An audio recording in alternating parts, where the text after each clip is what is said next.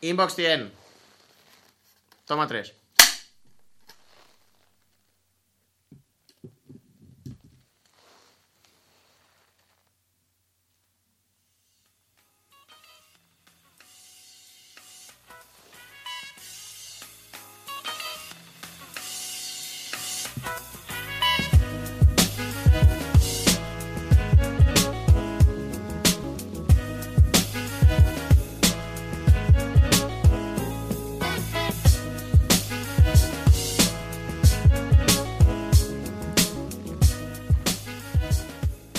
Hola, muy buenas a Ras de Lona Universe. Bienvenidos a una nueva edición de Inbox. Es miércoles 28 de marzo de 2018. Estamos en el programa número 100 de Inbox. No es solo una nueva edición de Inbox. No es que sea una edición normal de Inbox. Es que es un especial de Inbox. Estáis viéndome la carita. Dentro de nada veréis la carita del otro.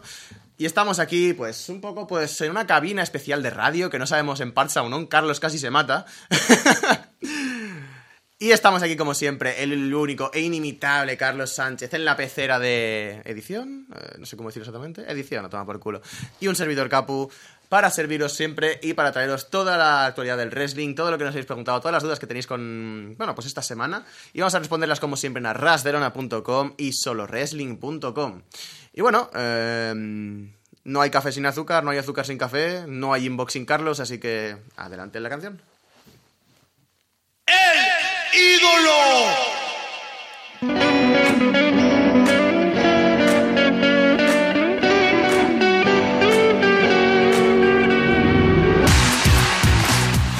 Marcando la diferencia. Lo de hoy. Lo del momento. Carlos, ¿qué tal?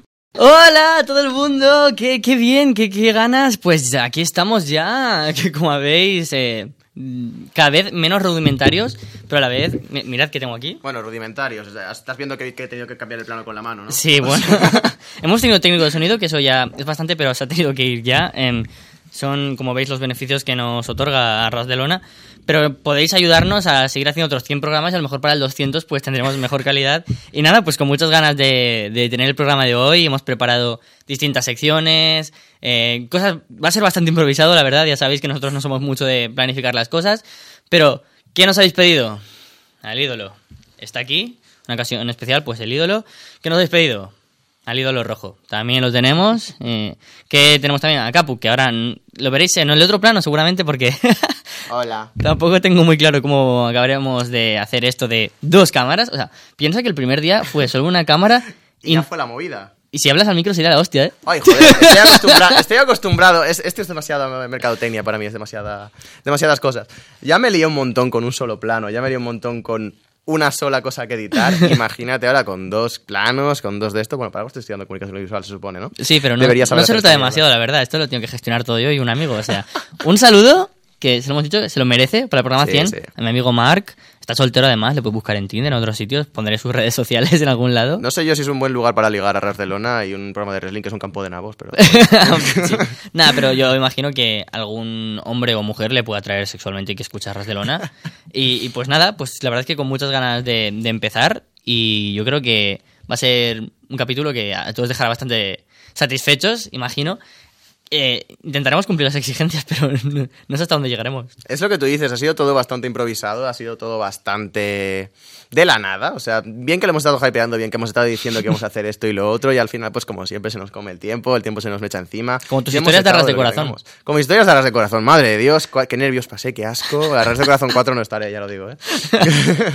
Después del, del hype que nos trajiste y que al final... La mierda que conté, a ver, ¿qué te cuento? O sea, Teníamos que haber traído a lo mejor algo de atrecho, mi muñeco de Zack Mm, se nos, nos ha ha fallado ahí, nos ha fallado ahí la previsión. Realmente es que yo no tengo nada de ningún tipo, pero bueno, podríamos ir empezando, ¿no? Me parece a mí. Podemos empezar. Podríamos ir empezando, vamos a pasar a la primera pregunta. Vamos, empezamos, Va. Empezamos con la primera sección. Empezamos con la primera Pues sección. bueno, eh, ya que, como veis, no he podido, no puedo estar todo el rato en- con el sonido, he tenido que poner la canción del ídolo y no estuviera el ídolo. De hecho, no puedo traer ni mi canción, pero no pasa nada. Así que he pensado, Capu, no sé si te parece bien, que haga yo las ráfagas de, de- de las secciones. Me parece perfecto. ¿Por, por qué sección vamos a empezar aquí? ¿Quieres empezar por la sección de confesiones? Por Vale, ejemplo? vale, sección pues. de confesiones, que he vuelto a salirme del micro. Esto será-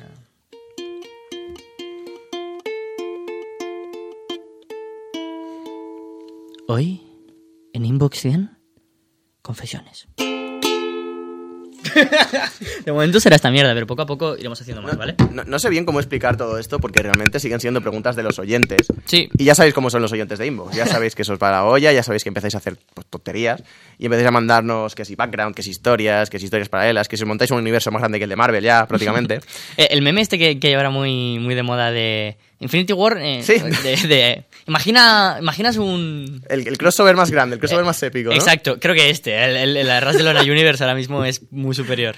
Es que realmente no sé, o sea, voy a leer la pregunta y ya está. Hemos, lo hemos adornado muy bonito, hemos hecho una, una sintonía, hemos Ajá. hecho aquí una, una entrada de sección perfecta. Tenemos secciones en inbox, que es algo que no había pasado Flipante, nunca. Eh, somos profesionales ya, ya directamente pueden dar un ondas. Así que directamente voy a leer la pregunta y a tomar por culo, que es un poco lo que va este programa, ¿vale? Nos la envía desde España. Necesito un ordenador donde puedo poner la música. ¿Quieres correr? No, no. Bertín Osborne, el español. Y nos dice aquí, hola, buenas tardes, supongo. Queridos españoles de bien, soy yo, Bertín, y siento mucho la cantidad de tiempo que os he hecho esperar para volver al programa. Han sido unos meses muy duros.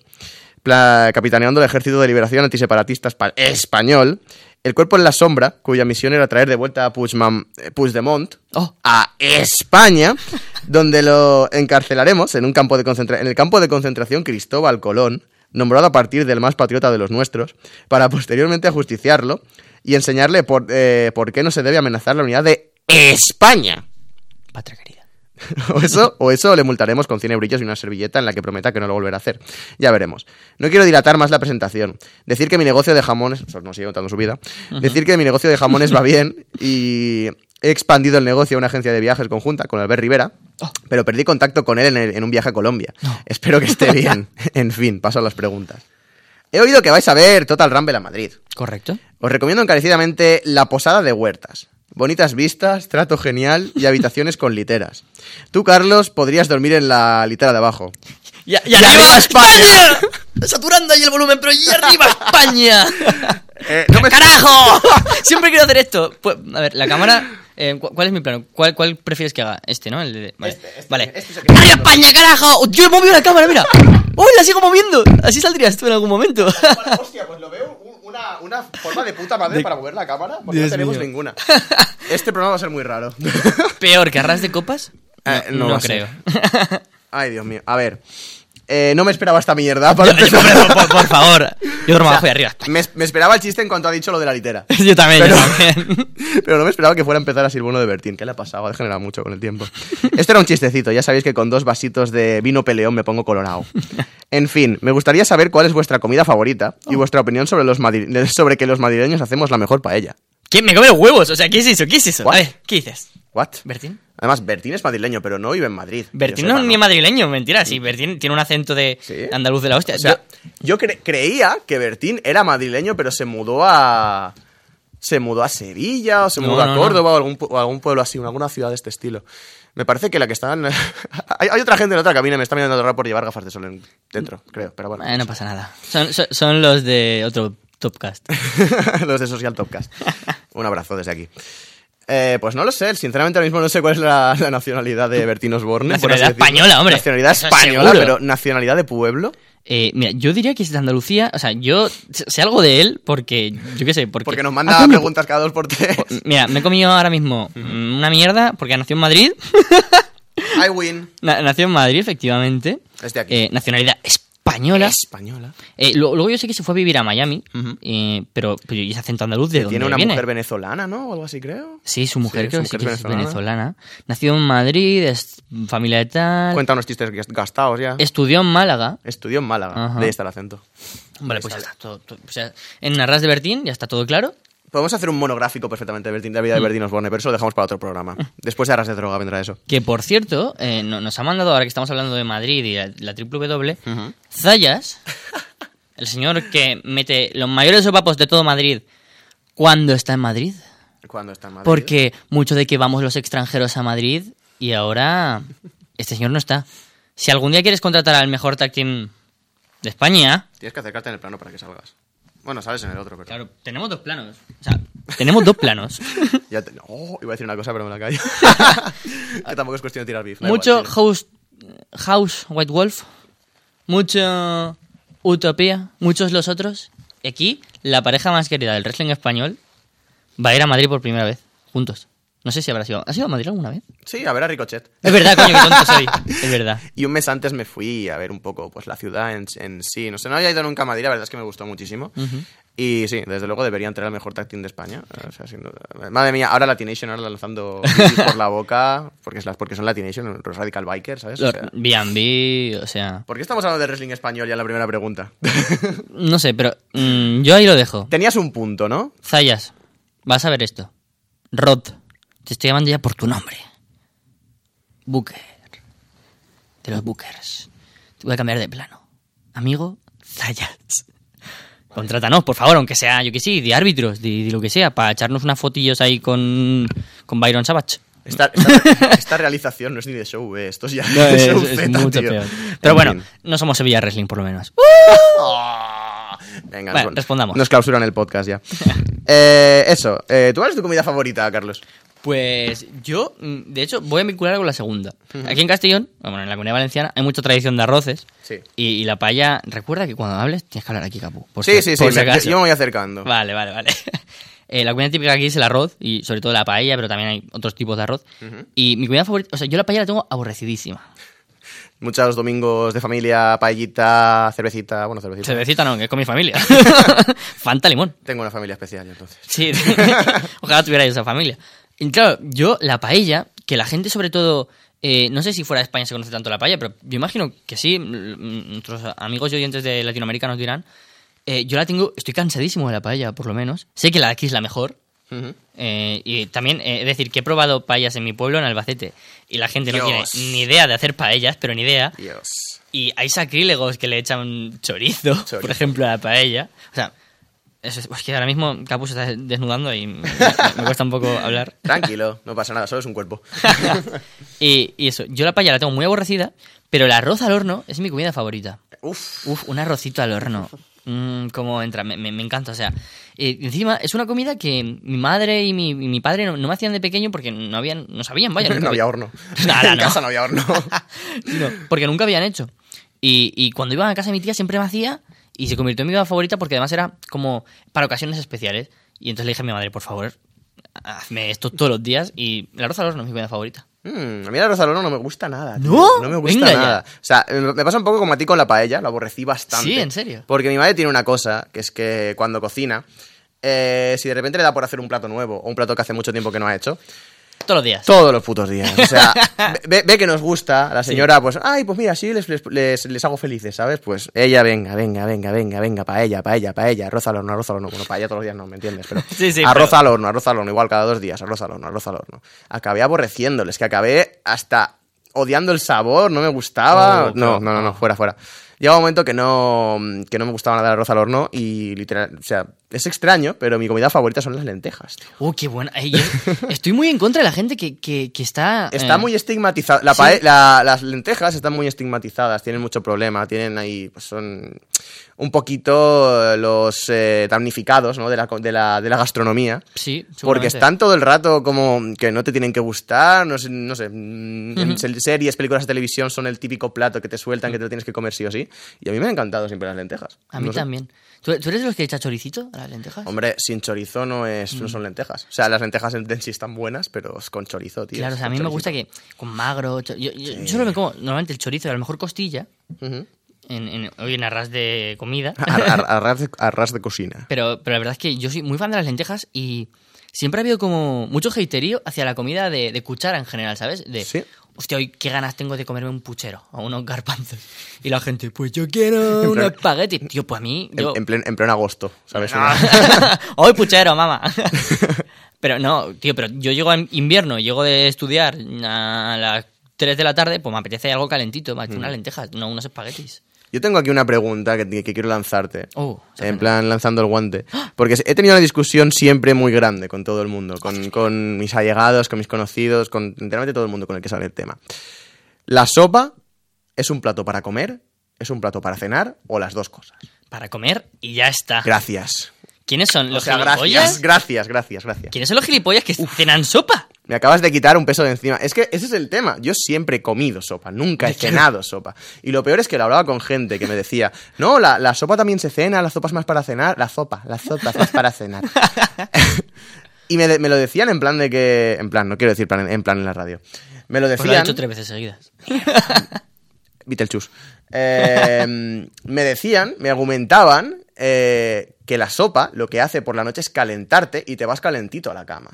O sea, te calienta por dentro Mm. y así te vas calentito a la cama, estás mejor. no sé qué. Pero a ver, yo en la cama me caliento cuando me entro en la cama, Claro, ¿sabes? Cuando sí, me sí. pongo la sábana encima. No necesito estar calentito por dentro cuando voy a estar calentito por todos lados, cuando me tape. Entonces usan el argumento de que la sopa es un, un plato de cena, pero Sí. solo de cena invernal. O sea, tú no puedes tomar.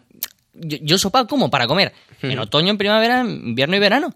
Pero solo puedo cenar sopa en. Ah, O sea, la- con, con la, con la gente que ha hablado, eh, no es invierno-verano, simplemente es para cenar. O sea, eh, para cenar, Claro, sopa, pero, pero su argumento es para estar calentito. para estar calentito. O sea, que En realmente verano- sí tendría más sentido en invierno. Claro. Bueno, a no ser que estés en Albacete, que por la noche hace frío de la hostia. De la hostia, de verdad. Yo, los agostos, cuando estaba haciendo programa, sufro por las noches, de verdad. Hace frío. Y bueno, los madrileños no hacéis la mejor paella, así que no, no flipes, Bertín. Pero, qué bueno está el cocido. Eso sí. De verdad, el cocido madrileño me encanta. O sea, mi madre cuando hace cocido, le quiero mucho. Zayas, luchamos en la triple por un cocido cada uno. O sea, cocido en a pole match. co- cocido en Apple Match. Buen combate sería. Perfectamente. Bueno, siguiente pregunta. ¿Cuál ha sido el momento más vergonzoso de vuestra vida? O al menos uno que recordéis, eh, que recordéis que sea vergonzoso. ¿Y el que más miedo habéis pasado? Hostia, vergonzoso. Es que intento olvidarme de estas cosas. Yo tengo algunos. Tú- no, no sé si soy el único al que me pasa. No sé por qué estoy muy, divaga- muy divagador hoy, pero bueno. Eh, cuando pienso en un momento vergonzoso, en mi cabeza no solo me quedo con uno. Y reproduzco como seis, Oh, siete Dios. momentos en plan de mierda. Es que aquí, aquí pasa mucha vergüenza. Hostia, pero no es que este fue peor, es que este fue peor, es que no sé qué. Y mi cabeza empieza a recordar ahí cosas de cuando tenía cuatro o cinco años, cagadas, o Sí, sí. de esto que te quedas solo con un chiste gilipolleces de pero que pasas vergüenza, ¿sabes? Sí. Pues no sé por qué, pero mi cabeza no recuerda siempre una única tengo cosa, uno. recuerda sí, siete. Dime. Dime tú. Yo tengo uno especial, ¿vale? Eh, ¿Quieres ser el último o cu- cuento yo la mía primero o cómo? eh, el mío es muy tonto. pues Es que adelante. Tú que tienes siete, me gustaría que contaras varias porque quiero. Solo voy a contar uno. Es que, pues dime, por lo menos la mía, ¿en qué nivel estaría estas, más o menos, que tú siempre recuerdas cómo de Vale. fuerte es? Un día estaba yo con, con mis dos mejores amigos cenando en el Domino's Pizza. Y, bueno, no nos pagan los de esta marca, así que no le diremos más. Eso nos paga la marca Papas Osborne. Papá por, hombre, por supuesto. Qué buenas están, madre mía. Y bueno, Saben a España.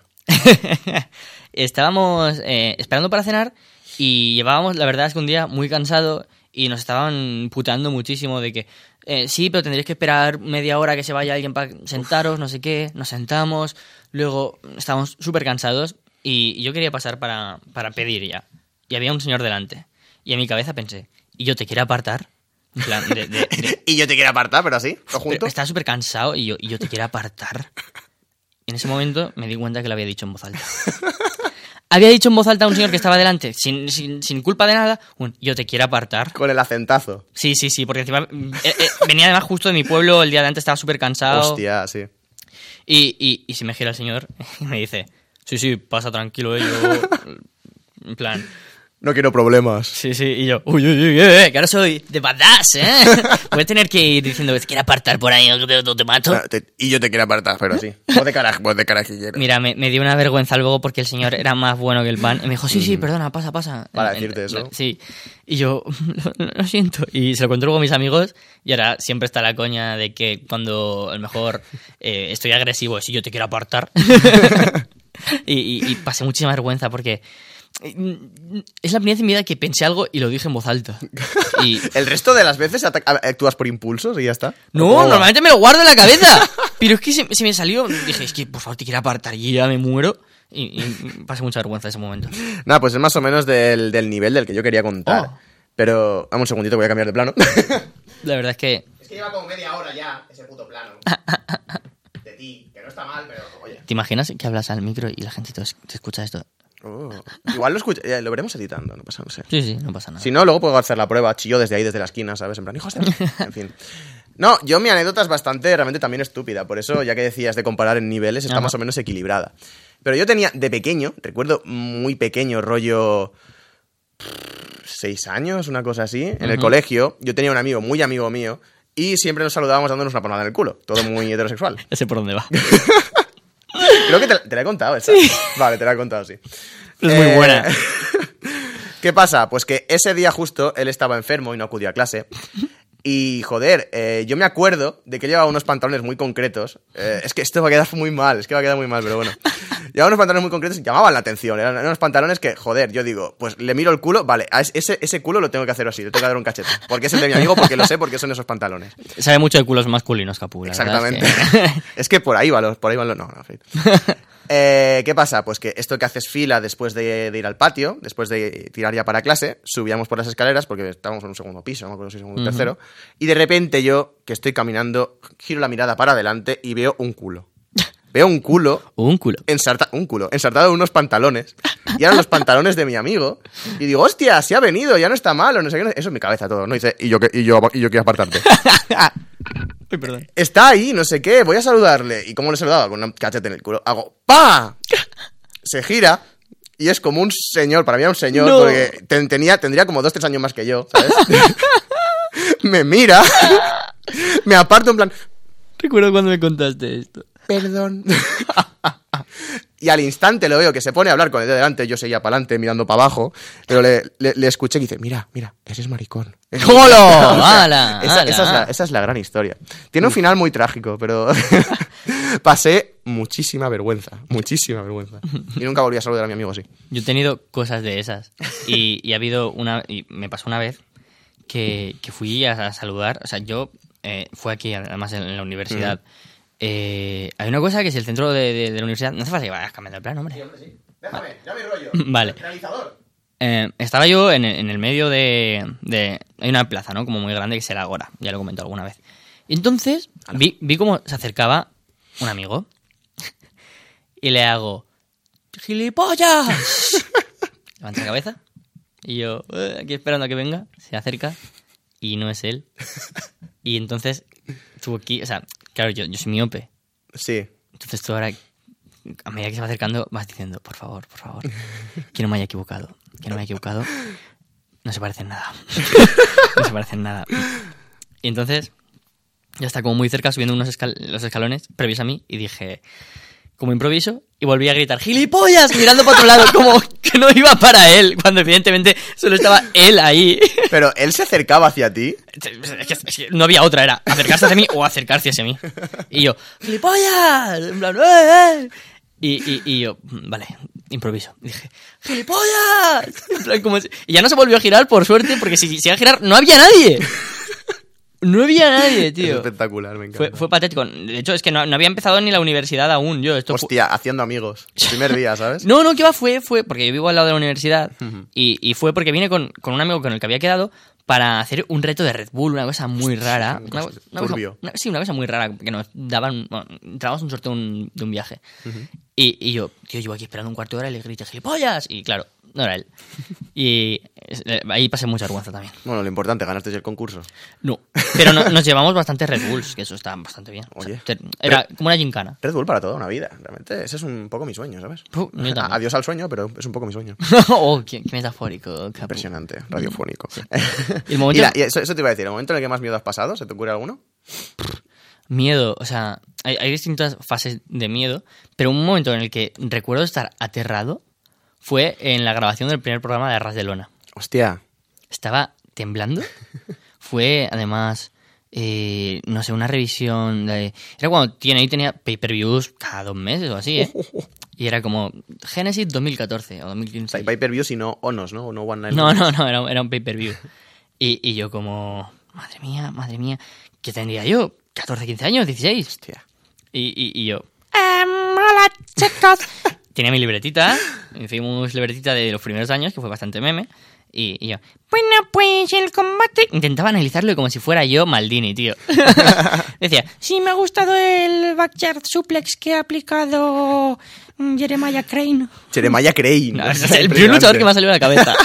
Y tiene que ser el nombre eh, de lucha underground, Sí, o sí, sea. muy, muy random, pero sí, me ha gustado mucho esto. Y recuerdo cuando eh, habla- hablaba como diciendo, "Fua, soy un experto.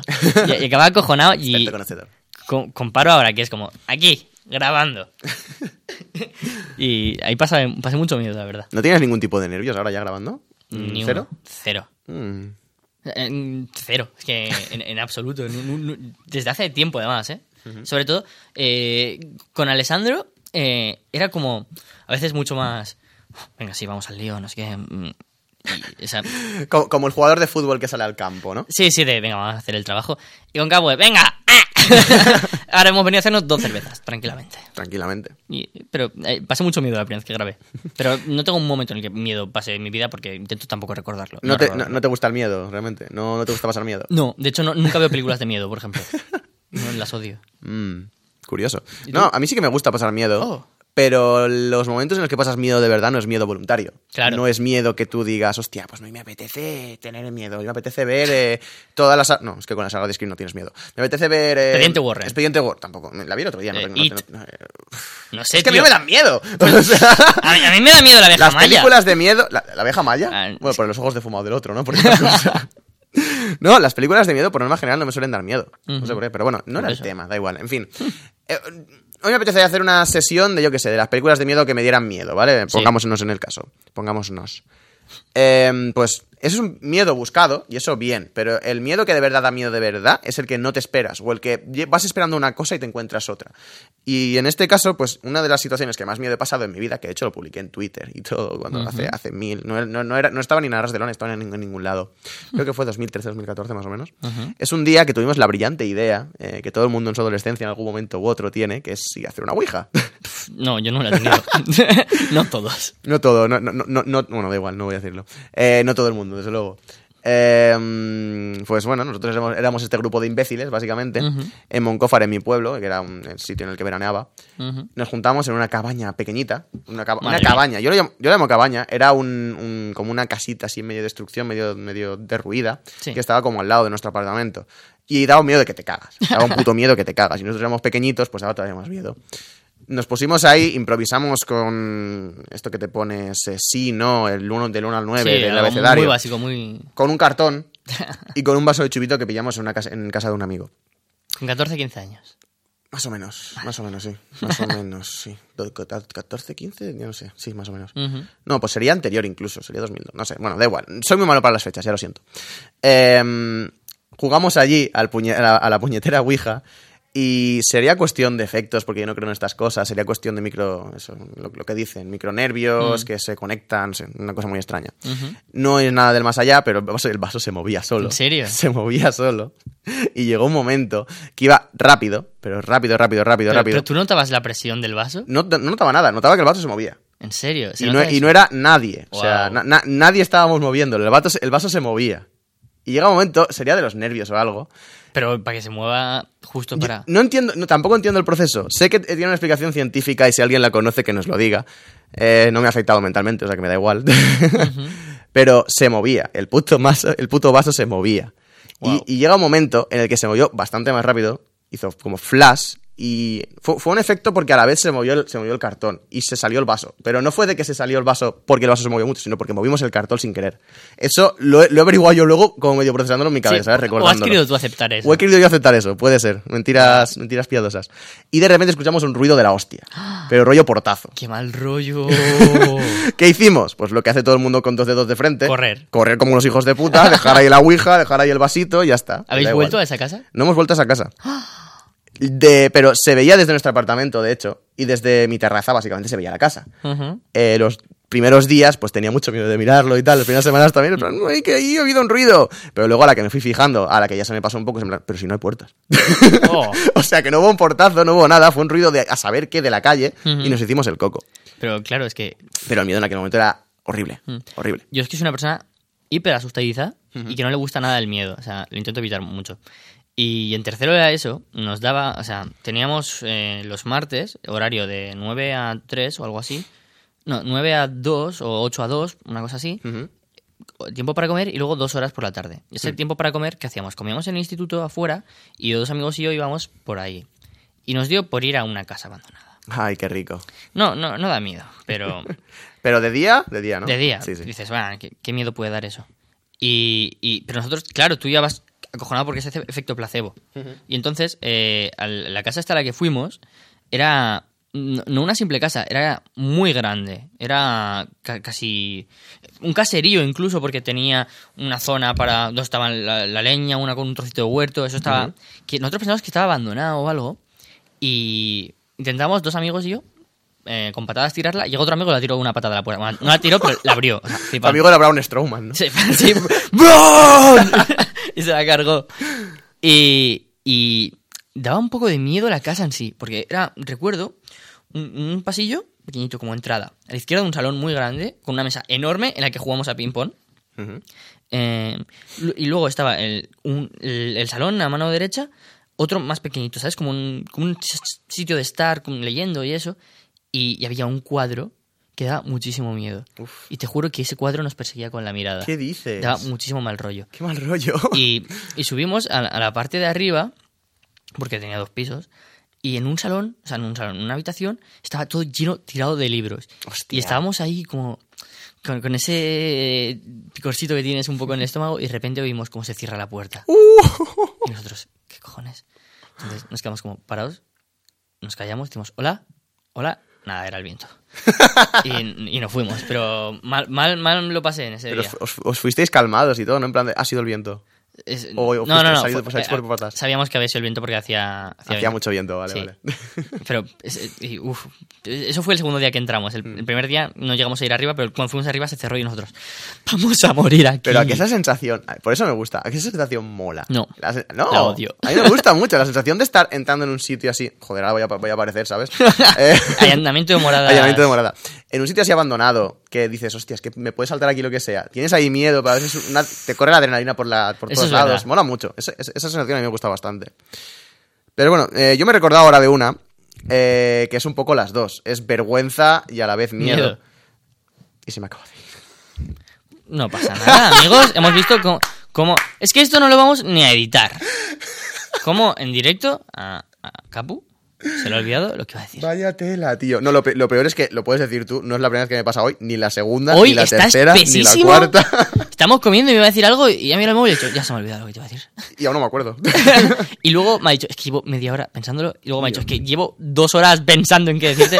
Y se le ha olvidado. Y no, me- no me lo he hecho aún. Hostia puta. No, si me acuerdo ya lo Si diré. luego lo Se dirás, me ha sí. olvidado, pero bueno. Es el programa 100, el programa de podemos hacer lo que queramos. Básicamente. Estamos como media hora con una pregunta de Bertín, o sea que... Ya ves. Sin más me despido, amigos míos, que tengo que gestionar mi glorioso imperio y organizar al ejército otra vez para encontrar a Albert en Colombia. Y de paso, a ver si encontramos también a Tinguili. Un abrazo y arriba España, otra vez. Pam, pam, pam. Es que no tengo el ordenador. Y si no. Eh, este es un momento vergonzoso que contarás en el programa 200, ¿no? Es un- No, eh, hice así y Capu no me siguió el rollo. No, no, es que iba a empezar ahora la versión de Marta Sánchez. ¡Oh, por favor, me encanta! Venga, sigamos. Esta, este me ha llamado mucho la atención por el nombre. Mm, Hostia, vale. ¿No lo El habías pro- leído? No, este no. Vale. El profesor al que más odiáis desde la segunda convocatoria, la, la segunda convocatoria en junio. Nada de hablar, apagad los móviles y dejadlos dentro de la mochila. Si dejo el móvil dentro de la mochila no puedo leer la pregunta. Ponedlas al lado de la Es puerta. como un.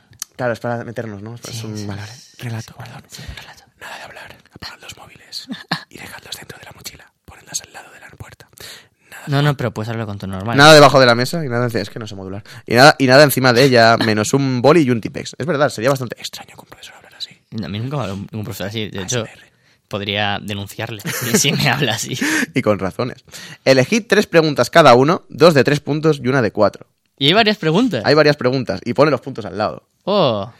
Eh, leo primero las de tres puntos, ¿no? Venga, ¿y Están ¿cuántas tengo que elegir de tres puntos? Dos y una de cuatro. Vale, venga. Vale. Yo las de tres. Leo las de tres puntos. ¿Cuánto tiempo invertís en ver wrestling semanalmente? Justifica tu respuesta. Eso es muy de profesor. ¿Preferís quedaros ciegos y, sor- y sordos o volver a ver a Hulk Hogan en WWE? Justifica tu respuesta. ¿Cuál es vuestra película favorita? Justifica tu respuesta. Esta nos la he preguntado varias veces. Esa contestamos luego si quieres. Eh, ¿Cuál es vuestro libro favorito? Justifica tu respuesta. Eh, esas son las cuatro de eh, tres puntos. Va, las respondo yo, yo rápido. ¿Eliges dos? Sí. Y las respondes, vale. Eh, lo voy a responder rápido porque es que me he dado cuenta que llevamos mucho tiempo. Mucho ya. tiempo de programa. Sí. Eh, la, la- la primera, ¿cuánto tiempo invertimos en, en ver wrestling? Sí, Yo por lo menos, semanalmente. teniendo en cuenta que de weeklies veo Raw, SmackDown, NXT. Si el programa está interesante, Ring of Honor o 205 Live. Y en su tiempo, Lucha Underground y, e Impact. Ahí ya podéis echar cuentas. Por suerte, Raw y SmackDown ahora lo veo en Wrestling Reality y me quito bastante peso de encima, a menos que algo me interese mucho, mucho, mucho. Eh, pero si además sumas... pay- No, no sabría contar las horas, pero una media de, vamos a poner, que todos los, todos los días veo algo, aunque sea vídeos o cualquier cosa. Escucho podcast, veo wrestling. Entonces cada día, unas dos horas, tres, y como media sería más alto, porque a lo mejor hay días en los que no puedo hacer nada, pero ya sabes que me veo un pay-per-view de tres horas Sí. y escucho un podcast de una y media y luego al día siguiente me veo un weekly de una hora y veo un- dos vídeos de un cuarto de hora. O sea, yo creo que una media de unas dos horas al día más o menos sí que invierto. Y luego, eh, mi película favorita, va, voy a coger esa. Mi película favorita es Up. Y mucha gente dirá, ¿en serio? Sí, Up, la película de, de Disney Pixar. O sea, creo que es eh, la película más emocionante que he visto en mi vida. Lo, lo tiene todo. Y qué diagonal, chicos. Ay, Dios mío, esto no ha sido un buen invento. No, a una mala tiramos solo del plano normal. Y... Creo que voy a apagarlo ya, de hecho. Sí, pues, pues porque no me está gustando nada. Sigue hablando, perdona. si quieres que empecemos a vez el programa, chaval, aquí no hay problema, ¿eh? Tampoco te rayes. Em, pues eso, mi película favorita es Up, porque em, además la, la vi en un momento muy muy puntual de mi vida en el que me, afectó mucho y creo que es una película donde no hay ningún eh, momento en el que falle. Creo que es buenísima en la historia, en los puntos... O sea, desde que estudio eh, audiovisuales, sé con más conciencia que, es muy buena en todos estos eh, ámbitos, ¿no? Para empezar, en los puntos de giro, por ejemplo, que es eh, esos momentos en los que la peli está pasando algo, por ejemplo, en, en Up un punto de giro es, eh, empieza al principio, cuenta la historia de los dos, de la pareja, se hacen abuelos, y muere ella, nada más empezar, eso es un punto de giro. Pero es que enseguida luego te meten otro y es cuando Russell está en la casa y ya no solo llegar a las cataratas paraíso, sino con Russell. O sea, me parece que es como guau, guau. Y tiene muchos giros, muchas subtramas muy buenas. Tiene diversión, tristeza, emoción. Lo sientes todo muy fuerte, empatizas enseguida. mm, Banda sonora increíble, fotografía genial, personajes muy bien definidos. Creo que ya es la mejor película que existe y es mi película favorita. Podría estar bastante de acuerdo, no con que es mi favorita, pero todo lo demás es completamente cierto. Es maravillosa. y no sé, tengo que elegir yo dos. Mi libro favorito y, y si prefiero quedarme ciego sordo, porque es, es que está sencilla, son tres puntos baratos. Sí, ya, ya tres puntillas. Es, es la típica que yo me escogería en un examen cualquiera. ¿Preferís quedaros ciegos o sordos o volver a ver a Hogan en WWE? Pues sí, sinceramente, Uy, uy, uy. Sinceramente, estás pensándolo. es que me lo estoy pensando, es que ese es el crimen, o sea, sí, sí. Es que prefiero quedarme ciego y sordo, tío. No, jodas. no quiero ver a Hulk Hogan en WWE otra vez en 2018 con todo lo que ha pasado. Con- se me hace muy pesado este señor ya. Se me hizo muy pesado en su etapa de TNA ya. Se me hizo muy pesado en el último run medio serio que tuvo en WWE cuando con The Rock y todo esto. Ya se me hizo pesado entonces, y yo que era un Dream Match, ¿sabes? Sí. Eh, pues imagínate ahora que el señor tiene sesenta y pico y que tendrá que ir con andador para dos, para todo. Suena de General Manager para SmackDown. Ya, es que eso es lo que me da más pereza todavía. Es que supongo que por ahí vendrá la pregunta, ¿no? Con que, con que volverá para SmackDown y todo esto. A mí también me da pereza, la verdad es que sí. Pero, tío, es que si te quedas ciego y sordo, ya no podrás ver a Okada. A Zack Sabre Jr. Hulk Hogan es el dios del wrestling. eh, todo lo que sea, todo lo que sea verle en WWE es poco. Así que apoyo firmemente el retorno de Hulk Hogan a de la WWE. Firma, fotito, perfecto. Se queda. Eso. y la otra, pues la del libro. ¿Cuál es mi libro favorito? Mm, Depende de épocas. Realmente no Ah, tengo ¿no un libro fijo? favorito. No tengo un libro favorito fijo. O sea, te podría decir que el libro que más veces he leído en mi vida y que podríamos leer, entre comillas, que es mi favorito, se- sería Diez Negritos de Agatha Christie. Y me gusta muchísimo Agatha Christie. Me parece, mm, desde pequeñito leía, no desde pequeñito, desde los dos años, leía, "Mimi, mamá, eh, léeme, eh, yo qué sé, Oriente Express. Pues no, ¿sabes? No. Dios, encima es densísimo. Exacto. Eh, mm, obviamente no desde pequeñito, pero desde que empecé a leer un poco más cosas más serias y todo esto, me, mm, me atrayó desde siempre el género, el género de la novela negra, la novela detectivesca y todo esto, y Agatha Christie me parece que es una maestra en lo suyo. Si no ella, Stephen King también me gusta mucho, del rollo, realmente todos. Ujú. Edgar Allan Poe también tuve una época muy fuerte. También escuchaba Afi y estas mierdas, y en fin, lo típico. ¿sabes? Eres un chico darks completamente, ¿eh? En, en todo. la ropa, las gafas, en la lectura. La lectura. So- soy bastante, sí, tengo estos gustos así extraños, pero no sé. Mm, tampoco, tampoco me definen realmente. O sea, no me considero así. O sea, me considero eh, capas, da igual, tampoco voy a extender con Sí, esto. capas. Capas, Mi amigo, capas. I am capas. I am capas. un poquito de humor en arras de comedia. Comedia, Sí. con 3M. Y no sé, leo las de cuatro, las de cuatro puntos porque todo lo que pueda salir a partir de esto Puede ser. va a ser malo. Gurdo. Pu- Puede ser burdo. Me me habéis parecido otra voz de otra persona. He dicho gurdo. Gurdo. De que cuando algo está gurdo, de que Yokozuna está gurdo. Porque está gurdo. Que Congo Kong está muy gurdo. Gurdo. Gurdo. Ay, Dios, gordofobia en Arras de Lona. No, está gurdo. No, eh, Uy, eh, uy. está gurdo, está gurdo. A veces uno tiene unas ganas de decir cosas que, mira, iba a decir que King Kong Mandy también y, mira, al final no. no. Luego, luego eh, esto es lo tío, que lo escucharemos el programa en un tiempo y diremos, joder. Lo que casi soltamos. Ay, madre de Dios, la, la que me pasó en ese momento por la cabeza. Madre de Dios. Porque era, era bastante gurda, ya te lo digo. En fin. ¿A qué edad descubristeis que vuestras colitas servían para...? Estas son las de cuatro, las de cuatro puntos. Solo Esa tienes que no responder una. ¿A qué edad descubristeis que vuestras colitas eh, servían para algo más que para mear? ¿Y cómo lo averiguasteis? Justifica tu respuesta. Paso.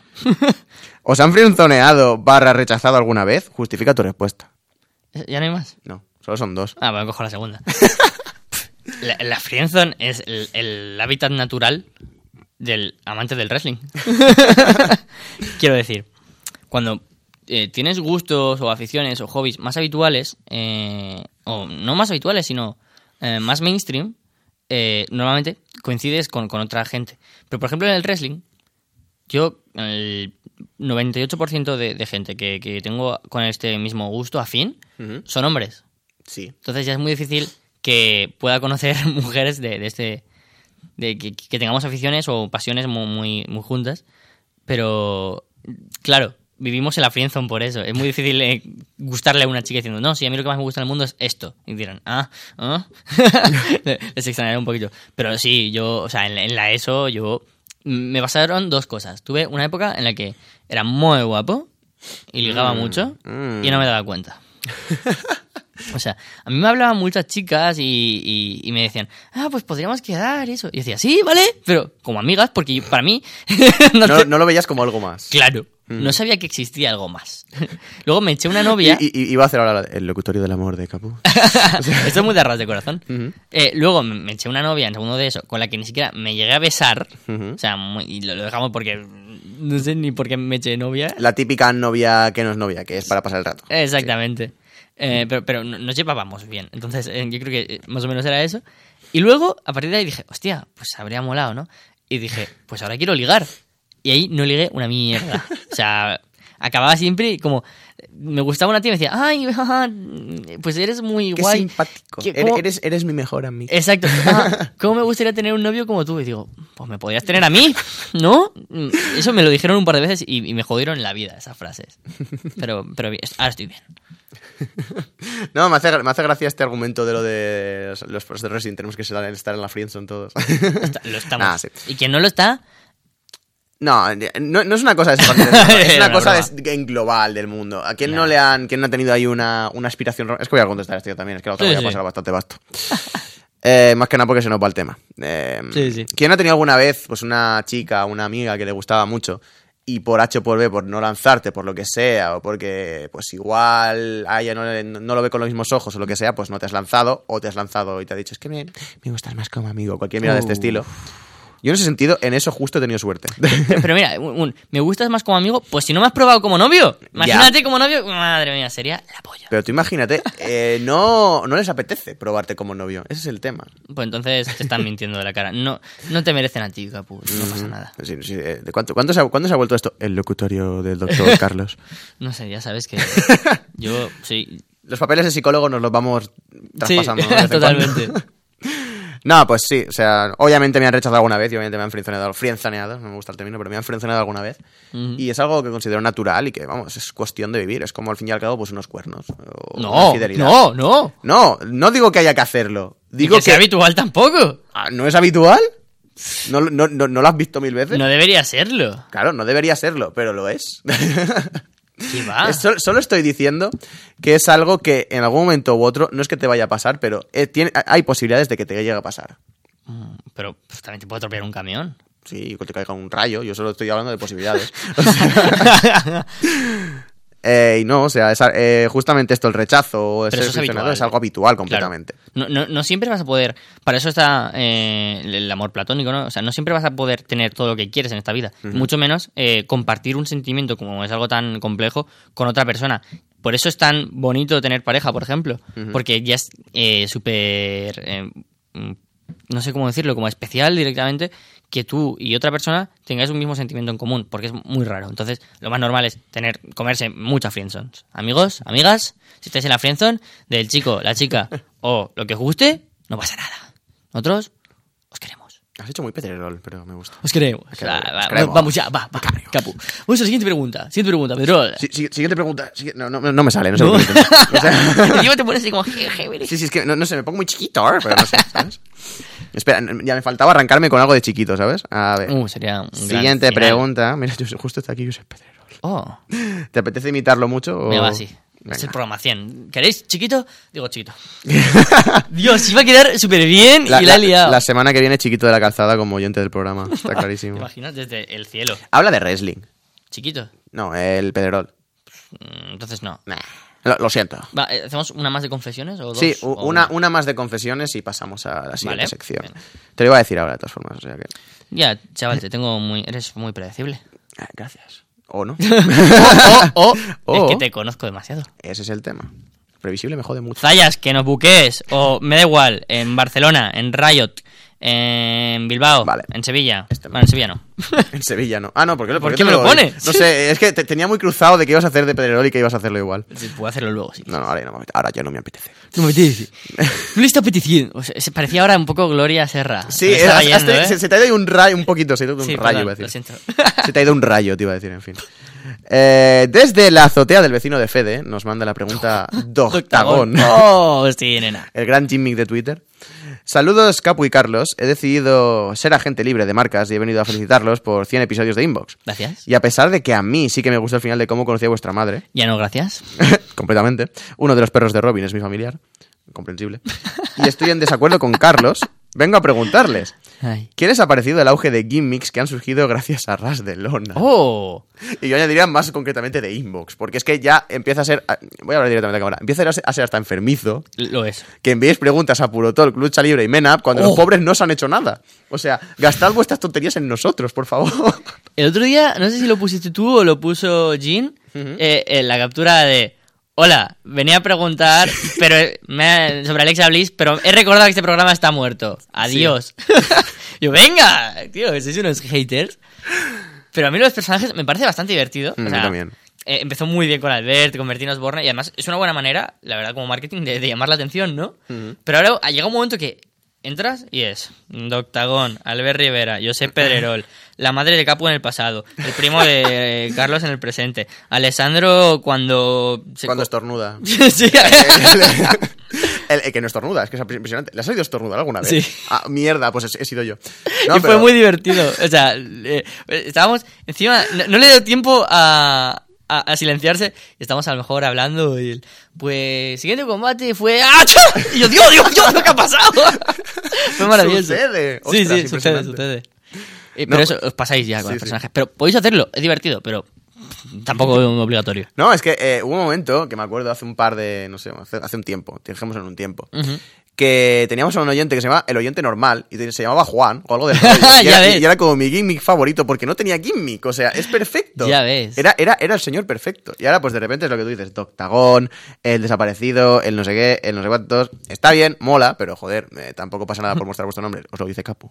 Y mi- mi- Míralo porque eh, luego cuando nos llegan personas normales siempre leemos pues, a Tingili, Sí. a Jonathan, a Martin, a- siempre leemos a, a los mismos, o sea, entonces igual intentad pasar poneros un nombre falso, pero que de una persona de verdad. Igual es el hecho, ese, ese hecho es el, el- el puntual para que leamos vuestras preguntas. Y no el criterio que ahora mismo estáis viendo que es capaz de "Ah, esta. Es que hay, hay bastantes y justo el programa 100 sabía que íbamos a divagar muchísimo, o sea que Sí. esta vez más que nunca lo siento. De hecho, em, yo diré que hoy puede ser un programa especialmente largo y que no haría falta ni que montaras la que hemos tenido de cámara a la otra. No, no, no, pero bueno, ya da igual. Vale, En fin, perfecto. ya está, ya está Sí. hecho. Vale, la siguiente pregunta. ¿Alguna vez consideraron dejar la afición al wrestling por algún motivo? Mm. Y nos dice, bueno, lo leo ya del todo, ¿vale? Sin más, por el momento aprovecho para anunciar mi intención eh, de ser el primer no humano en esterilizar a Ras de Corazón 4 con mi historia. Así Fede no lo quiera. Se despide el vigilante Toctagón. Puh, eh, un crossover, ¿no? Ya. Crossover. Increíble, sí. Eh, según he pensado en dejar el wrestling varias veces, pero no, no a tiempo completo. Eh, siempre lo, lo- lo hemos hablado de esto, ¿no? Que, que hay épocas en las que te apetece menos ver wrestling. Y hubo un momento en el que dejé el wrestling no porque quisiera, sino porque se dejó de emitir en televisión y hasta que tuve acceso a internet mm, desaparecí del wrestling, por de alguna manera. Pero luego han habido momentos en los que no me apetecía nada ve- ve- ver, wrestling de ningún tipo y lo he como medio dejado tres días, dos, una semana. Pero no soy cap- es que no, no era podría dejar de ver wrestling a lo mejor, pero es que tenía que seguir estando informado, ¿sabes? De, entrando. em, PWI, no sé qué, solo wrestling. Te- tenía que entrar a, a- a ver las noticias por lo menos de qué está pasando, quién es el campeón, ah, qué habrá pasado en, en este Raw, güey? qué está pasando en Impact. Eh, es inevitable. La verdad es que en algunos momentos también he pensado de. mm, ojalá tuviera menos peso en mi vida, pero es que si lo tienes porque me gusta mucho y porque me gusta invertirlo en él. Entonces mm, lo veo bastante tonto dejarlo, ¿no? Es una afición que realmente yo tampoco me doy cuenta hasta qué punto es importante para mí. Pero aquí estoy, en la radio de la UJI, no he venido a- realmente a nada, solamente he venido a hablar, a hablar de wrestling. Llego a casa, bueno, no llego a casa, pero vamos, estoy constantemente lo que tú dices, mirando noticias en Solo Wrestling o en Twitter haciendo scroll down a ver qué ha dicho Easy3 en Twitter Sí. o Spad o quien sea. Tal cual. O mm, llego a casa y digo, ostras, pues mira, tengo una horita, voy a mirarme el combate de los Bucks contra Golden Lovers, ¿sabes? O quieras que no es algo que no, polari- no polariza mi vida, po- podría estar viviendo sin wrestling, no sería lo mismo, pero podría vivir sin wrestling. Uf, yo ahora no lo sé. Ocupa es que, es que muchísimo tiempo de mi vida. Lo he ¿eh? dicho muy rápido, o sea, ahora mismo estoy pensándolo yo también, lo, estoy- lo- lo he dicho muy rápido. Es que si, Lo he dicho muy rápido. Si me pro- propusiera hacer una huelga de wrestling, Hue- Huelga de, huelga de botas caídas, ¿no? una huelga de botas caídas. Eh, pero 100% desvinculado, ¿eh? Nada de ni siquiera seguir a noticias ni luchadores en Twitter. Es que mi vida sería muy aburrida. Es que es muy aburrida porque llego a- en móvil, muchas interacciones vuestras por Twitter, tal, pongo mi impresión. Es que ya no solo ver wrestling, es hablar de wrestling con los amigos. Interactuar. Interactuar con la gente, eh, leer noticias, hacer cosas sobre wrestling, jugar a videojuegos de wrestling. eh, es que sí que es sobre todo el eje, ¿no? Sobre el que giramos. En cierta forma, sí, y es lo, que, es lo que nos va a hacer que nos movamos a Madrid, por ejemplo, Sí. o aquí o allá. O a Málaga. o a Málaga y es lo que es lo que dices, o sea, llega un momento en el que sí, vas valorando y te vas dando cuenta de que realmente ocupa más tiempo de que cualquier otra afición que tienes, Ujú. al menos en mi caso. Eh, Yo creo que tú, también. Yo creo que no sé si también, pero creo que también. entre eso y la música, pero casi que más el wrestling. música, cine, pero es que realmente es eso, somos como personas tenemos muchos tipos de aficiones, tenemos muchas aficiones distintas. Claro. Y a pesar de que pueden estar relacionadas y todo esto, pues llega un momento en el que sabes, notas que tienes una por encima de las otras y el wrestling yo creo que sí que es también mi caso. Y es lo que he dicho, antes lo he dicho muy rápido de que podía llegar a vivir sin wrestling. Y ahora... Pero pensándolo así un poco más en esto, es que creo que tampoco. O sea, llega un punto en el que lo llevo viendo tanto tiempo que desde que empezó en 4, yo tuve la buena suerte de que, mm, de que cuando, cuando me pillaron internet todavía se seguía emitiendo en 4. Oh, o sea, que no, tu- suerte. no tuve ningún tipo de elipsis, sino que pude seguirlo todo desde Ujú. 2005, 2006 más o menos. Y aquí estamos. Y desde entonces pues empecé a curiosear Ring of Honor, todo, mil empresas. Y he tenido la suerte de que realmente pues no he parado en ningún momento, he hecho muchos amigos, he hecho mucha gente por aquí con todo esto. Y sí, se podría decir que es mi afición principal y no sé, ¿por qué no en un futuro una carrera, una salida profesional Mm, de sería- algún tipo? La putada es que en España volcarse profesionalmente de manera única en el wrestling es imposible. Suicidio. Es imposible, Mm. c- 100%. O sea, ni siquiera Adam Chase, por ejemplo, que es el luchador más destacado eh, ahora mismo nacionalmente, diría también La Pulga, pero está fuera. O sea, La Pulga puede, seguramente será el único que puede permitirse vivir del wrestling.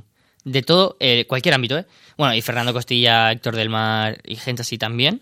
Pero, por ejemplo, la- porque ya hay una empresa con dinero Claro, de media de por exacto. Bueno, dos, de hecho. Ah, el La- grupo la- A3 la Media y ahora el el- grupo A3 Media y W, que es el que, sí. Sí, exacto. Y ahora el grupo de Gol también, o sea, eso es bien. Pero, por ejemplo, eh, estoy seguro de que un comentarista de, de- imagínate, eh, ¿cómo se llama el de Ringo Forma en español? Eh, Rico de la Vega. Rico de la Vega. Escuchad eh, la entrevista que le hicimos en Men Up. Eh, y un saludo por si escucha esto, que quién sabe. Eh, ese tipo seguramente ni en Estados Unidos podrá vivir solo de, de eso. Y eso es muy complicado. Pues imagínate en España.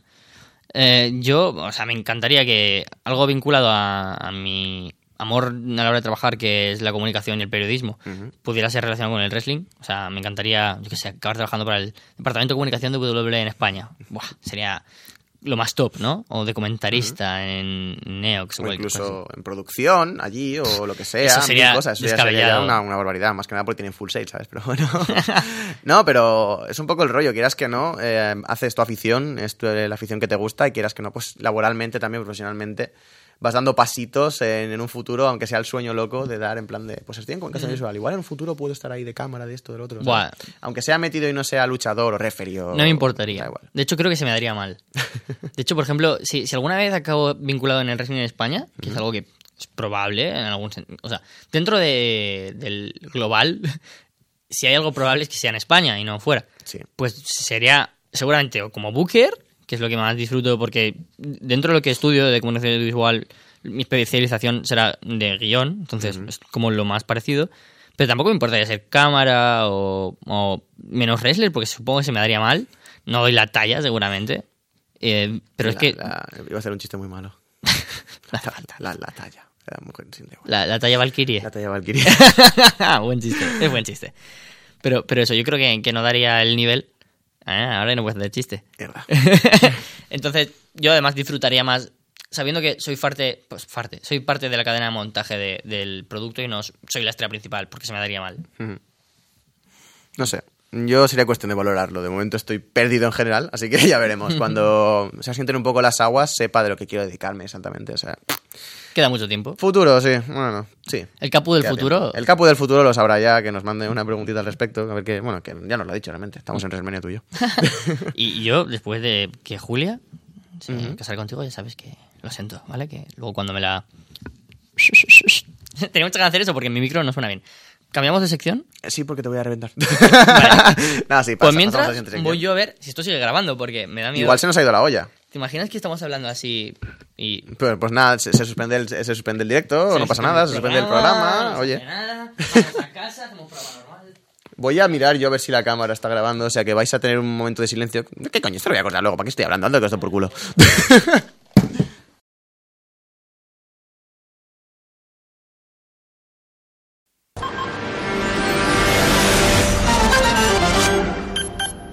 Noticias de última hora, nos llega un teletipo urgente.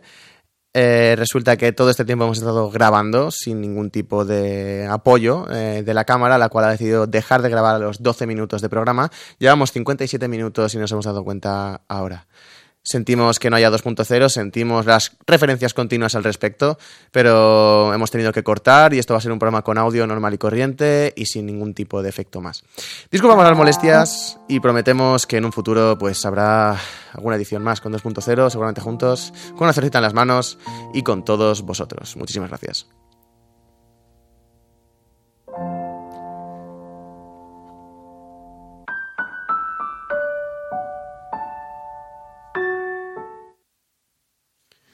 Bueno, pues eh, habéis oído ya ese teletipo urgente, este, estas noticias que nos han llegado aquí.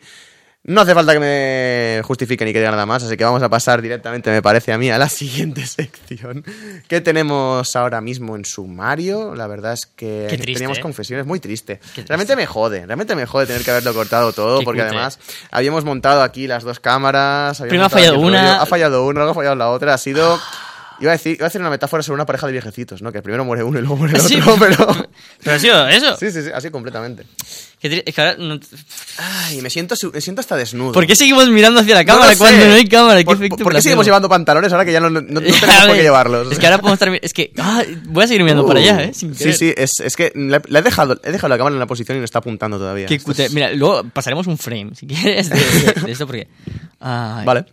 Es que, bueno, voy a seguir mirando para. El frame en el que peor salgamos. Tiene Sí. que ser el que peor. Bueno, qué, da igual. qué triste, qué triste. Siguiente ¿Qué? sección. ¿Qué- qué? Tenías, eh, me estabas comentando en, Sí. durante el cerveceo Sí. y el chill y todo esto, que tenías como una sección sorpresa y que, bueno, pues te has traído aquí un pequeño amiguito, ¿no?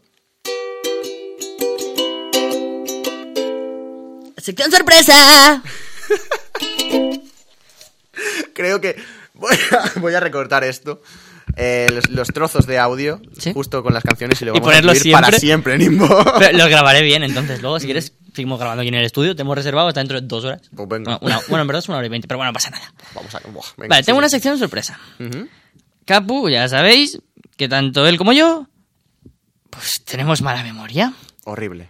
100 programas. Horrible. 100 programas en los que yo no he estado siempre. Eh, iba a hacer un concurso de preguntas y respuestas. En plan, ¿en qué programa fue el que yo llegué? Pero, pero, pero he pensado, no lo sé yo, que lo vas a ver este. Pero entonces te voy a preguntar. ¿Será Arras de Recuerdos? Arras de recuerdos. Es como una versión más íntima de Inbox, en la que vamos a preguntar sobre Inbox, porque somos unos falocentristas de Inbox. Unos Sí. Inboxcentristas. Inbox, inboxcentristas. Estamos haciendo un especial 100 cuando nadie lo ha hecho en ningún programa, sí. Sí. Es- es- exactamente. La pregunta número uno. Capu, ¿te acuerdas de lo que se habló en el primer programa de Inbox? ¿Te acuerdas de tu primer programa de Inbox y cuándo fue? Mi primer programa de Inbox. Recuerdo, recuerdo haber recordado. re- Oh. Recuerdo un recuerdo. Hará unos meses, cuando digo meses igual me refiero a años, no sé por qué sigo llevando gafas de sol ahora mismo, pero bueno. Sí, quítatelo si quieres. Em, es que ya no hace falta, el gimmick ya no lo va a ver nadie. Sí. Em, hace tiempo, Ponte las gafas de vista. eso iba a hacer, pero esas están muy lejos, ya, ahora me las pondré. Estamos cortando el momento. Em, eh, recuerdo haber recordado eso, recuerdo haber recordado el primer programa y estar preguntándome cuándo empezó, cuándo empecé con Inbox, cuándo empezó la locura esta de Ras de Lona, cuándo de todos empezó... Yo de repente me convertí en podcaster, entre muchas Oh, comillas. Muchas comillas. Eh, y con la tontería, pues estábamos hablando de 2016, si no recuerdo mal. O sea que llevamos, llevo yo, tú llevas más, llevo yo casi dos años en esto, dos años por completo. Y no sé si fue pues por estas fechas, por abril, por marzo, más o menos cuando empezó Inbox. Mm, no sé si tienes la respuesta. Sí, re- recuerdas bien. Porque el primer programa fue. Bueno, a ver, no empezó justo ahí. De hecho, empezó bastante antes. Empezó el 5 de enero de 2016. Enero. Eh, Porque no sé si lo recuerdas, que fue en el año 2016 eh, cuando el primer día ya anunciamos de que íbamos a tener programa todos los días. Es verdad, sí, sí, sí. Vamos a tener programa todos los días y vamos a hacer un poco de entresijos. Y. y, y Arras de tres hijos. Hmm. Recuerdo que antes éramos eh, siempre Fede Walter, Alejandro yo y alguna vez al principio del todo del todo habíamos tenido a, a Adrián y a alguien más, no me acuerdo, a dos Adrianes, de hecho. Y, entonces eh, luego al final estábamos básicamente nosotros cuatro y entonces nos propuso esto eh, Alessandro y yo, hostia, me gusta.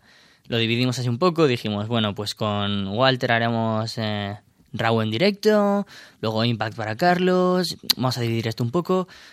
Eh, ¿Qué hacemos los jueves? Y salió la idea de hacer inbox. Y entonces, la primera idea no fuiste tú, amigo. Lo sé. Esto no sé si lo, lo he comentado alguna vez en abierto, y creo a ti sí, pero el vasco, un señor que ahora mismo es el desaparecido, Vaya. ¿os imagináis que, que- que el vasco es el que manda? ¿El Vasco es el desaparecido? Mm. No. ¿Te imaginas que el Vasco estuviera en Inbox ahora mismo? No, ni de coña.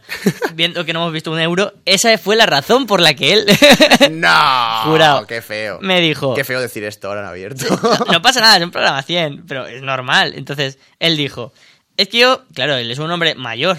Pues está a punto de morir ya. No, no va a escuchar esto, entonces me da igual. Cierto. Nada, pero, pero claro, él trabaja y tiene un horario más disto y no, no le, no le venía bien a lo mejor tanto. Entonces dijimos, eh, tanto, bueno, sobre todo Alejandro, Alex, yo, yo, yo no te conocía tanto, pero sabía quién eras. Dijo, pues tengo un amigo que tiene una voz bonita y que encaja. Y ese fuiste tú. Oh, sí, joder. Así empezaste en 2016 ya. 2016. Dos años ya. 2016. Sí, o sea. No sé, ¿no? me, ha, me ha dado por decir el- la, la- la- la fecha en voz alta, no sé por qué, estoy nervioso. Ha sido muy bonito de repente. Entonces, ¿no, no recuerdas? 5 de enero de 2016. ¿De, Recuerdo, de qué tema se habló en el primer inbox? creo recordar, la miniatura sería de Tyler Breeze, posiblemente. Se habló de Tyler Breeze seguro, de eso sí que me acuerdo. Y no sé si el segundo o el tercero, eh, eso ya no lo tendrás, pero bueno. Es- sí. Ah, sí, Lo también. tengo todo apuntado. Joder, impresionante. ¿Ha hecho, ha hecho un research? Es la primera vez en la historia de Arras de Lona en la que hago trabajo. o sea, bueno, da igual, ahora cuéntalo luego. Eh, Segundo o tercero es cuando expliqué el motivo por el cual odiaba a David Richards. No sé si el segundo o el tercero. El segundo o o incluso el cuarto. ¿Serio? Ya no me acuerdo, pero por ahí, de A las ver. primeras semanas. Es que tengo aquí lo- lo- los temas destacados. Eh, ya estabais hablando de, de distintos temas como ascenso de subidas al roster principal, un poco de New Japan, pero eh, no está en sí. ¡Ah, mira, aquí está! Sí, Creo que sea el motivo del odio o algo así. Ve- 26 de enero de 2016. Ujú. Origen del odio de Capo hacia David Richards como tema destacado. Proyecto de Roman Reigns como que lo estaban empezando a construir. proyecto. Este fue el año en el que se enfrentó a Triple H en WrestleMania, o sea, wow. Luego, Futuro y Styles en WWE, que acaba de, de debutar. Hostias. Experiencia asistiendo a eventos en vivo, o sea, muy loco, muy loco. Impresionante. Ha pasado mucho, ¿eh? 100 programas realmente parece una tontería, pero dan para muchas cosas, tío. Sí, sí. Y, y la pregunta es. ¿recuerdas algún momento en especial de Inbox con Alessandro? O sea, en esta época que es como la que, claro, no hemos tenido programas semanales y había hasta un momento en el que básicamente éramos el único programa de la parrilla aparte del directo. Entonces, la época con Alessandro. Hmm. ¿Cómo, cómo ha cambiado? ¿Cómo ha sido tu evolución desde cómo era con Alessandro y cómo te ves ahora? Eh, realmente em, recuerdo varias cosas con Alessandro, pero sobre todo recuerdo las sensaciones, el- la atmósfera, cómo estaba yo con Alessandro y todo esto. Y estaba muy cómodo, porque Alessandro es una, es una persona que es muy buena comunicadora eh, y sabe, sabe realmente hacerte mejor de lo que eres. Es un, es un Sí. ring general, O sea, completamente. Ahora que estoy contigo se nos notan más las carencias a los dos, me parece. Pero Sí, bueno. yo creo que también. Además estamos como más serios con Alessandro, como Sí. que tiene que salir bien las cosas. Lo hablamos los primeros días de Inbox también, que era como, joder, se nos está yendo. O sea, se nota que, que, mm, nos conocemos más y nos conocemos en persona y todo esto. Pero sí, con Alessandro yo recuerdo eh, que al principio estaba, pues, un poco como tú dices que debutaste en Arras de Lona, muy nervioso, prácticamente taquicárdico, ¿no? Con ese miedo en el cuerpo. Tenía muchísimo miedo porque sí que había hecho algún podcast anteriormente, había hecho un par de tonterías, pero nada a nivel más eh, serio, más nivel profesional, podríamos decir, que tiene Arras de Lona. Y estaba muy nervioso y no conocía a Alessandro tampoco demasiado, pero bueno, realmente ya sabes cómo es grabar con Alessandro, que te realmente es súper fluido, realmente no hay ningún momento así muy incómodo. Y lo recuerdo, lo recuerdo muy divertido los, las, los- las grabaciones con Alessandro realmente no tengo nada malo que decir de él. Pero, Creo que aprendí. ¿alguna mucho de él. anécdota? ¿Alguna anécdota en concreto? Recuerdo que había muchas veces en las que ya sabes lo mucho que divago y todo esto. Eso es algo que he mejorado con el tiempo. Ahora divago un huevo, pero divago bastante menos de lo que divagaba antes. Y recuerdo que había, había veces en las que Alessandro me, me decía, bueno, sí, capo, vale, o sea, ¿Y te cortaba? me cortaba, pero porque, joder, yo haría lo mismo. Ahora mismo, realmente, he escuchado algún podcast de los, de, de los primeros y digo, madre de Dios, pero ¿dónde vas? Te han preguntado sobre Finn Balor y estás hablando sobre, yo qué sé, sobre el color de los zapatos de la cuñada de la sobrina de Chuck Luke. Gallows. Y Chuck- Uy. que, que- que está casada con Chuck Taylor, o sea. Se me iba muchísimo la castaña así que recuerdo este- estos cortes, sí, la verdad. Y al- así anécdotas en concreto es que ya sabes que tengo mala memoria. Alguna habrá, pero guau, mm, tendría que hacer memoria, de verdad. Interesante. Mm, más preguntas que, que tengo así. ¿Recuerdas alguna vez que hayas hecho la del cuñado máximo? uf, uf, uf, uf. O sea, todos lo hemos hecho alguna vez, o sea, eh, tanto él como yo. Porque a veces nos hacéis una pregunta y nosotros, sí, sí, y intentamos estirar el chicle, Sí, sí. pero no siempre somos capaces. y son esas dos preguntas. Eh, ¿Recuerdas alguna cuñadeada de, hostia, esto no ha colado nada? O se me ha ido, o me lo he inventado un montón, ojalá no me digan nada. Recuerdo, eh, no sé. Sí, ha- había. Yo tenía un problema. Y es que las primeras veces en Inbox, eh, o sea, las primeras semanas, los primeros meses, era como, guau, yo tengo que demostrar que estoy aquí, que lo valgo. Que lo sé todo. Que lo sé todo, que lo veo todo. Y no puedo admitir ningún tipo de. No sé por qué estoy como. "Buah", pero no, no, no puedo admitir ningún tipo de que no sea un no. No puedo decir que no, no que no lo he visto, no esto, no lo otro. O sea, ahora me la suda. O sea, pues, pues no he visto, no he visto Raw, ¿sabes? No he visto SmackDown, es que Sí. no quería verlo. Pero al principio había semanas que igual pues no me apetecía ver Raw, no me apetecía ver SmackDown, o había que quedarse, no había que quedarse, pero había que ver un evento en directo, y yo pues estaba borracho, o estaba lo que sea, y no lo veía, o simplemente pues eso, no me apetecía verlo.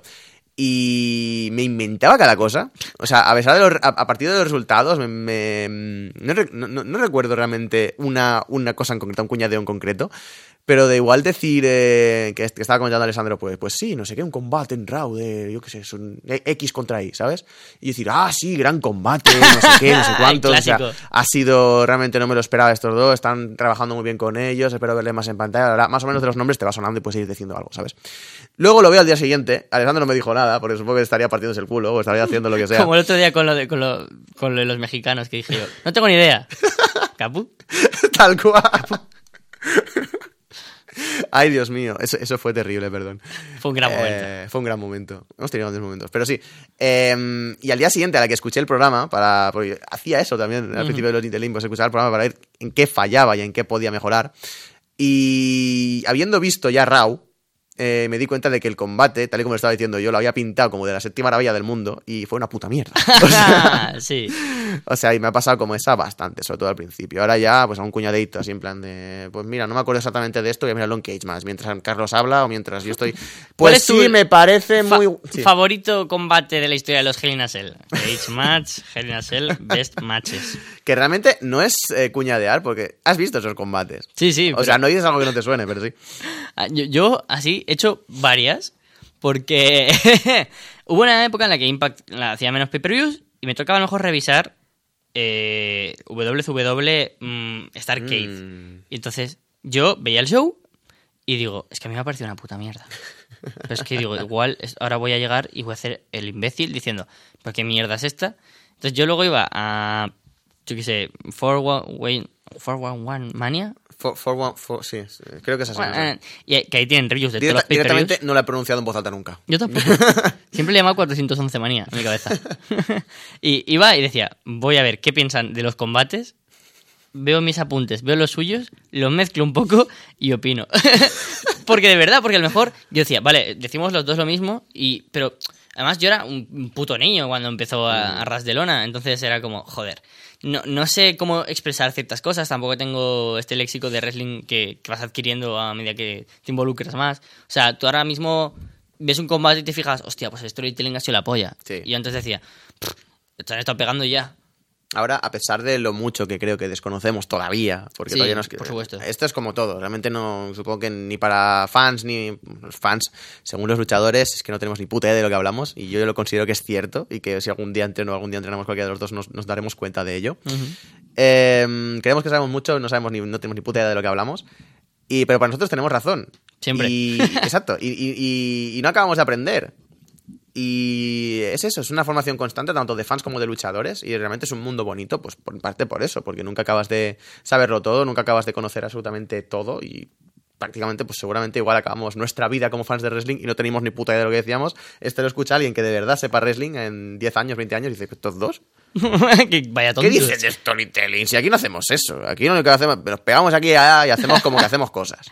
¿Sabes? No sé. Yo a veces también me imagino eso, porque yo siempre hago el chiste de que me imagino a Manet pintando ahí su- sus florecitas, su, su prado, con, con un puntillismo así muy bonito, porque Manet pinta muy bien. Y Creo, diciendo, creo que sé por dónde vas, pero sí, continúa. diciendo, pues sí, así yo lo veo bonito. y ya. Y eh, ahora estudiamos. Manet pensó aquí que este contraluz con un escorzo y esta diagonal que hace una línea oblicua justo como baja. Y yo imagino a Manet eh, escuchándose diciendo, pues yo pinté bonito y ya, está. toma por culo. Yo creo que es un poco, es, es la incertidumbre, ¿no? Del crítico, por así decirlo. O sea, si nos consideramos críticos de wrestling, entre muchas comillas, ya aparezco Dallas haciendo... Pero yo creo que somos analistas de wrestling. O sea, yo creo que yo por lo menos me lo tomo así. A mí no me gusta mm, ponerme etiquetitas ni cosas, pero yo creo que supongo que podríamos considerárnoslo así. Porque en el momento en el que ya no solo veo el wrestling para disfrutar, sino para... Lo pienso en wrestling, en, en- en términos de wrestling de, hostia, qué bien planeado ha sido este spot. Ujú. Eso ya es analizar. Qué mal ejecutado esto, o qué mal han colocado, o qué buen selling, Sí. o sí, en fin. Porque si no diría, hostia, qué feo ha quedado esto. Joder, no me está gustando el combate, me me está gustando así de básico. Lo mismo que, pues, si te. Yo, por ejemplo, yo de tenis puedo decir, hostia, pues buen partido o mal partido. Pero no tengo ni idea de. Es que ha jugado mal, no ha tenido buenos tiempos, ha tenido ha pensado mal la táctica del otro. Pues yo en el wrestling no solo pienso, ha sido buen combate o mal combate, sino. O este luchador ha lucido bien o ha lucido mal, sino. Luchador ha sabido adaptarse, no ha sabido adaptarse, necesita cardio porque se ha cansado enseguida y se ha notado que ha tenido que hacer el carry del otro luchador. Eso ya, ya lo piensas. Entonces yo creo que sí que somos, por manera, analistas. Es la parte bonita, sí, que es que realmente vemos un poco, entre comillas, lo que nosotros consideramos al menos que es técni- técnica de wrestling. Y ya somos capaces de decir, por ejemplo, por qué nos ha gustado un combate y por qué no. Claro. Que es algo que antes, pues yo sobre todo cuando empezaba a ver esto, cuando era más pequeño, Qué guay ha sido Edge contra el Gran Cali. Me ha gustado mucho. A mí el Gran Cali me parecía una bestia. era, era. A mí me daba miedo. Cuando, cuando machacó la cabeza con el Vice Grip a Rey Misterio, y lloré. Es que te lo juro que lloré y- de miedo. Batista Rey Misterio, el... Batista Rey Misterio. El táctil, ¿no? Estás diciendo. No, no, que a- tanto a Batista como a Ah, Misterio tanto Batista como Misterio, sí. Uno de los dos empezó a sangrar, no me acuerdo. Misterio, misterio. Que yo me, me- me acuerdo de la sangre a borbotones por, por el- los huecos de la máscara. Yo no sé cómo, cómo- cómo hicieron eso, pero, pero me dio mucho miedo. Es que parecía que salía de la, de la cabeza, por eso me daba miedo. Es que te lo juro que lloré de miedo. ¿sí? Sí, sí, sí, sí. Es que encima, siendo niños, no teníamos conciencia de que o sea, en cierta medida, sabíamos que era mentira, pero no lo queríamos aceptar. Puede ser que fuera eso. Mm. Pero, pero yo pensaba, ¿cómo un tío está dejando que otro le aplaste la puta cabeza? Esté sangrando en la cabeza. Porque yo, por mucho que me apretaba la cabeza, digo, "Que no, no puede salir sangre. Y yo temía a Gran Cali y decía, es que es lo mejor que ha pasado en esta puta industria. Mira qué puto máquina, es un bestia. Bueno, ¿tienes más preguntas también? Eh, sí, estoy cogiendo el móvil ahora mismo. Lo, lo estaría viendo en la cámara que nos ha fallado. Wow. Hoy es eh, arras de fail. Arras de fail. Sí, hoy podemos catalogarlo muy de esto, porque es que, es que es lo que estábamos comentando. O sea, teníamos dos cámaras, teníamos tres incluso, y no ha funcionado ninguna. En fin, ya habéis oído el teletipo. Es un fracaso. Tío, tenía ma- ma- más ideas en la cabeza y ahora no recuerdo. Ah, sí, ¿recuerdas la peor experiencia grabando un inbox? O sea, un momento de que esto vas muy malo y tenías que grabar por huevos o algún momento en el que eh, estabas grabando y apareció tu madre y hubo que volver a empezar todo o alguna vez que no se grabó la cámara y... Recuerdo eh, dos. Bueno, de hecho, una también con, contigo. Que fue. eh, pero que fue fallo mío, no fue otra cosa. Ajá. Igual tú te, tú te acuerdas de otra, ahora mismo no me acuerdo de una yo, pero bueno. A ver. Con Alessandro recuerdo dos. Una no fue con Inbox, pero una fue con Aras de Luna en general. Ujú. Eh, y es que un día vino mi prima pequeña. ¿Fue, fue, con, fue con Alessandro o fue contigo? Fue conmigo. Fue contigo, fue, pues fue contigo. Creo fue que fue- contigo. creo que fue conmigo, Pues entonces, una con Alessandro, dos contigo. Contigo vino mi prima pequeña porque estaba en casa No, ese espera, día. fue con Alessandro. No sé si... Ya no me acuerdo con Ay, quién es era. que me la has contado y no sé si fue conmigo. Exacto, es que tampoco me acuerdo. No sé si fue contigo o con Alessandro. Pero bueno, da igual, con quien fuera. Con, Sí. Contigo o con Alessandro. Vino mi prima pequeña eh, a casa, venían de vez en cuando, en fin, saludan a mi madre, saludan a mí. Y mm, yo estaba grabando, no tenía el cartelito de grabando todavía. Y se coló la, la- la- la buena chica, se coló ahí, to- toda feliz ella. Tete. Que creo que hasta lo conseguí quitar del audio, o no sé si se llegó a escuchar, pero no se llegó a escuchar en el programa. Y yo, calla, calla, que estamos en el programa, no sé qué, no sé cuánto, no sé qué. ¿Sabes? Así silenciando el Sí, micro sí. y todo esto. Y ella me dice, pero ¿Me puedo quedar contigo? No sé qué, no sé cuánto. ¿cuántos? Y se puso en la cama, la pobrecita, eh, que es un amor de niña, se estuvo como 12 minutos escuchándome cómo estaba hablando de cosas que no entendía. Ay, pobrecita. Más mona y así. Súper mona, se quedó ahí mirándome todo el rato y escuchándome hasta que dijo, Bueno, Tete, que me voy. me dio un besito y se fue. Oh, me- bueno, comprensible. Creo que esto lo conté en el primer 2.0 que hicimos. Puede ser. Me, ha- que me ha venido un re- recuerdo de Vietnam ahora mismo. Puede ser. Madre mía, somos ya viejos, pero ya pellejos, viejos. Mm. pellejos. ¿Y alguna otra? Y recuerdo que con Alessandro me pasó algo del estilo, pero no era. Era una chica también, pero no era una chica pequeña y no era familia. Oh, oh, era mi ex, vaya. que estaba en ese, en ese tiempo, estaba pues en, en mi pueblo, y se coincidió que estábamos haciendo el programa. Estaba haciendo yo el programa. Y estaba ella, pues ahí. Eh, no voy a contar más profundidad, pero eso. Oh, Estaba ahí. corazón, Arras- arras de corazón, cuatro. Cuatro ya, ¿eh? acordaré de contarla, pero ras de corazón 4. Se la recuerdo, yo no pasa nada. yo recuerdo una vez que, que fue horrible. Perdón, que no estaba hablando en el micro. no. Horrible. Horrible. Trademark. Eh, estábamos eh, grabando a Alessandro y yo y acabamos de grabar y, y vemos que no se ha grabado. Pero habíamos acabado ya. Encima era la época en la que teníamos que cubrir Oh, Impact, Dios. NXT y 205 Live. No era un formato de una hora, creo, era mm, lo- para el tiempo que diera. Creo que era... Es que hubo una época en la que era una hora porque era lo que nos dejaba MixLR en directo. Ujú. Y creo que hubo una época que era lo que quisiéramos, era una hora y diez, una hora y diez, si eran 55, 55. Sí. Y acabamos la hora y diez, hora y cuarto, y no sé qué pasó, que no se había grabado o había un problema así, y fue como... Oye, Carlos, ¿te importa que grabemos otra vez? No, no. no pasa nada. Por suerte, no habíamos, creo que en verdad no habíamos acabado de grabar tanto, pero llevábamos como 40 minutos o así. Y le había crasheado el programa. Pero, pero bueno, mm, me sirvió para saber lo que había dicho, lo que quería decir y corregirlo, pero uff, fue pesadísimo. Luego la segunda vez era como, eh, y Carlos, ¿qué te pareció este combate? Bueno, pues no lo sé, ¿tú qué piensas? que Exagerando las reacciones ahí de, ¡buah! Es la primera vez que lo comento. ¡buah! Sí, sí, sí. sí. Tal cual, pero, pero creo que. No, no voy a decir cuál fue, tampoco lo recuerdo, pero seguramente ahora alguien estará pensando. ¡Ah, qué pillo! Yo creo que hubo una temporada que hacía más de un podcast semanal, eh, yo a título personal, y me pasaba eso, como los temas eran básicamente los mismos. Oh, de, todos de wrestling. Exacto, claro, y, y como tenía que comentarlo en los dos, era como primero iba Ras de Lona y luego iba pues el otro. Eh, mm, y era extrañísimo porque yo tenía que seguir eh, poniendo la cara de, ¡buah! Claro, esto es podcast, dinamismo, o sea, Sí, el tono. Tono, sí, esto. Esto. Eh, y tenía que poner el mismo tono de sorpresa, el mismo tono de lo comento por primera vez, lo que digo, no sé qué, no sé cuántos, en Arras de Lona que en el otro programa. Y en el otro programa era como, ya he comentado lo mismo antes, no sé qué, no sé cuántos. Y, y había de estos semanas que supongo que también te habrá pasado de estar grabando, pues en la época, que si Florida Vice, que si directo, que si esto, que si lo otro. Hmm. Y al final, pues también acabas comentando lo mismo todo el rato. Sí. Y era bastante pesado. Pero bueno, me has recordado a una, justo de Florida Vice. Oh, vaya. que es el Florida Vice más divertido de la puta historia, que ya sabes cuál es. Es que se- según he dicho Florida Vice, ya sabrás cuál es. Que es en el que se te iba la luz de casa. ¡Oh, el mejor programa de la historia ya de Arras de Luna! ¡Qué bueno! Es que tuve el santo azar. Las... No, sé, no sé qué estrellas se alinearon, porque era uno de estos días que yo podía verlo en directo, porque casi nunca podía ver programas de, Sí. de Arras de Luna en directo, y justo ese día estaba. ¡Qué bueno fue! Y fue, Dios mío, fue tremendísimo. Un descojone. Es que hasta Alessandro se estaba partiendo el culo, él. Es que tío, me gusta mucho que, oh, que es que recuerdo eh, mi vida e- ese día. Estaba solo en casa y estaba yo a lo mejor hablando. Sí, pues el combate que ha habido entre Eddie Edwards y Doc ha sido un buen. No me jodas. Se apaga la luz. Suena- bueno, primero se un. Blum, blum, Sí, blum, sí, sí, blum. sí. Y, y- y- y Pero es que además era perfectamente audible en el Sí, programa. era fantástico como flipabais eh, eh, eh, en el chat. Decís, Dios, se, se va a morir, se va a morir. Caía y yo, ¿y ahora yo? ¿Cómo le doy a los fusibles?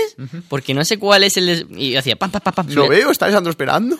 subía todo para arriba, encendía otra vez el ordenador, corría, encendía mi lucecita que tengo aquí.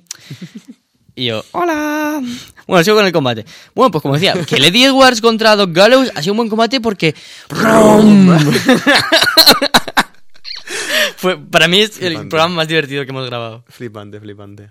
Tenía antes ahí, voy a comentar una cosa. Tengo el reflejo, ¿vale? De la pantalla del ordenador. Sí. Entonces tenía ahí y veía cómo, cómo estamos grabando las ondas. Pero me deja abierto el YouTube para la ráfaga Mierda, es verdad. y ya no puedo ver las ondas. Así que voy de nuevo a, a ir para allá. Pero la verdad es que no tenía muchas más preguntas preparadas. Tenía lo de si recordaba un momento así patético o eso, pero. mm, ¿Qué esperas para los próximos inbox? ¿Qué espero para los próximos inbox? Bueno, y, mm, había planeado en mi cabeza mínimamente un poco una pequeña introducción. de, Es el inbox número 100, pero todos los inbox son especiales porque no sé qué, no sé qué. y se te ha olvidado Se hacerlo. me ha olvidado hacerla. Para variar. Eh, pero no sé, soy del pensamiento de que al menos todas las semanas ofrecemos algo bastante distinto. Quieras que no, es un poco el mismo programa, es el mismo producto, estamos haciendo todas las semanas algo que es básicamente bastante complicado, que es responder preguntas. Bastante complicado en cuanto a mantener la frescura, mantener la complicidad, mantener un poco, pues todo lo que nos hace realmente que nos escuchen, ¿no? Y yo creo que ya tiene bastante mérito el que semana tras semana nos escuche la gente, que sigo flipando a veces, por el cómo me están escuchando a mí, 400 personas, las personas que me escuchen, por decir, hacer el gilipollas, es que no hay ninguna otra explicación. Y no sé, simplemente espero que para Inbox eh, sigan las cosas igual, sigan las cosas bien, sigamos haciendo buenos programas, sigamos pasándonoslo bien. Y sigan llegando las escuchas, sigan llegando los, los oyentes y que los oyentes no nos manden a la mierda por no leer sus preguntas. Creo que eso sería bastante lo que pediría para próximos programas. No, no pido realmente nada especial, no pido que venga Ricochet a hablar con nosotros, no sé. Más que nada porque es un poco utopía. Pues que venga Utopía a hablar con. Que venga utopía a hablar con nosotros. Tallas buqueanos. Estoy pensando ahora lo mal que habrá quedado decirle, Zayas, te estoy mirando a cámara. O mira, vamos, se levanta Capu y cambia el plano. Vamos a quedar como gilipollas, Ay, sobre ay, todo ay, si ay. usted lo escucha Zayas. Te estoy mirando a cámara. vamos". Ay, ya ves, horrible, por favor, qué, qué- qué mal, qué mal. Y ya apártate. oh, que, yo te quiero apartar. Que, Y yo tienes verdad. Em, y- yo mm, recuerdo con especial cariño un momento de que estábamos haciendo un directo, no sé si Florida Vice o un directo, que estábamos en MixLR y había en directo eh, 120 personas. Y yo diciendo, soy un chaval de 17 años que está aquí hablando de hombres semidesnudos, aceitosos, que se golpean de mentira. Y hay 120 personas que les interesa saber mi opinión. y, y a partir de ese momento dije, mira, podría ser 120, podría ser dos, que con que haya alguien, o sea, Exacto. Eh, hasta ese entonces siempre decía, joder, ojalá tuviéramos más porque creo que hacemos un buen trabajo, nos lo curramos. Y la verdad es que me gustaba siempre ir a, a apuntar a más. Y el día que llegamos a lo más alto, por lo menos que he estado yo en directo, dije, es que no, no quiero tanta gente. Mm, ti- Tiene el mismo mérito que, no- que le interesa a dos personas que a 120, porque hay gente que está gastando su dinero, su tiempo, en un tiempo fue su dinero y también su tiempo para escucharme a mí. Entonces ya puede ser dos que 200, que me va a dar lo mismo. Así que Yo con el mismo gusto siempre haré inbox. Yo creo que era, era impresionante, sobre todo cuando estábamos en esta etapa de pago y todo esto. Es que eh, realmente no lo llega a procesar, o no lo pensé en esto en su época, pero lo pienso ahora con retrospectiva y es que literalmente había gente pagando por escucharnos. Como si fuéramos profesionales, Como ¿sabes? si- que Sí, o sea, que somos tú y yo, que vale, podemos querer dedicarnos a esto de la radio o algo relacionado en algún futuro. Podemos estar estudiando algo del estilo, pero cuando empezamos no estábamos estudiándolo, no habíamos hecho absolutamente nada. Acaba de hacer el logo de Zack Ryder en un micro. en un micro. Que no es. Eh, no pasa nada. Eh, Esto el audio no lo escucha. Em, es que realmente es eso. No llegamos realmente al nivel de que nos estaban escuchando. A nosotros estaban pagando por escucharnos. Y no sé. Es lo que dices. Da igual que sean 100, que 2, que 5, que 40. Que realmente al final, al principio sí que hemos llenado un poquito más los números, pero ahora ya si me escuchan, me escuchan porque me escuchan y seguiré haciéndolo mientras me siga divirtiendo y me lo siga pasando bien, sean 2, que 20, que 50, que 2000, que un WrestleMania entero. Pues la verdad es que, es que sí que al final, al fin y al cabo, lo, lo que tenemos que hacer es, es divertirnos y creo que con eso está bastante bien. Eh, ¿Qué más tenemos preparado para hoy? Teníamos... eh, Ah, por cierto, es que no tengo la- el análisis de Room. Porque es que no tenido nada de tiempo, lo siento mucho, ¿eh? Pero lo, lo haré en algún momento. Mm, Sin, sin que lo esperéis, diremos: Hola, estamos hoy a 31 de mayo. ¡Pam! Análisis de The Room.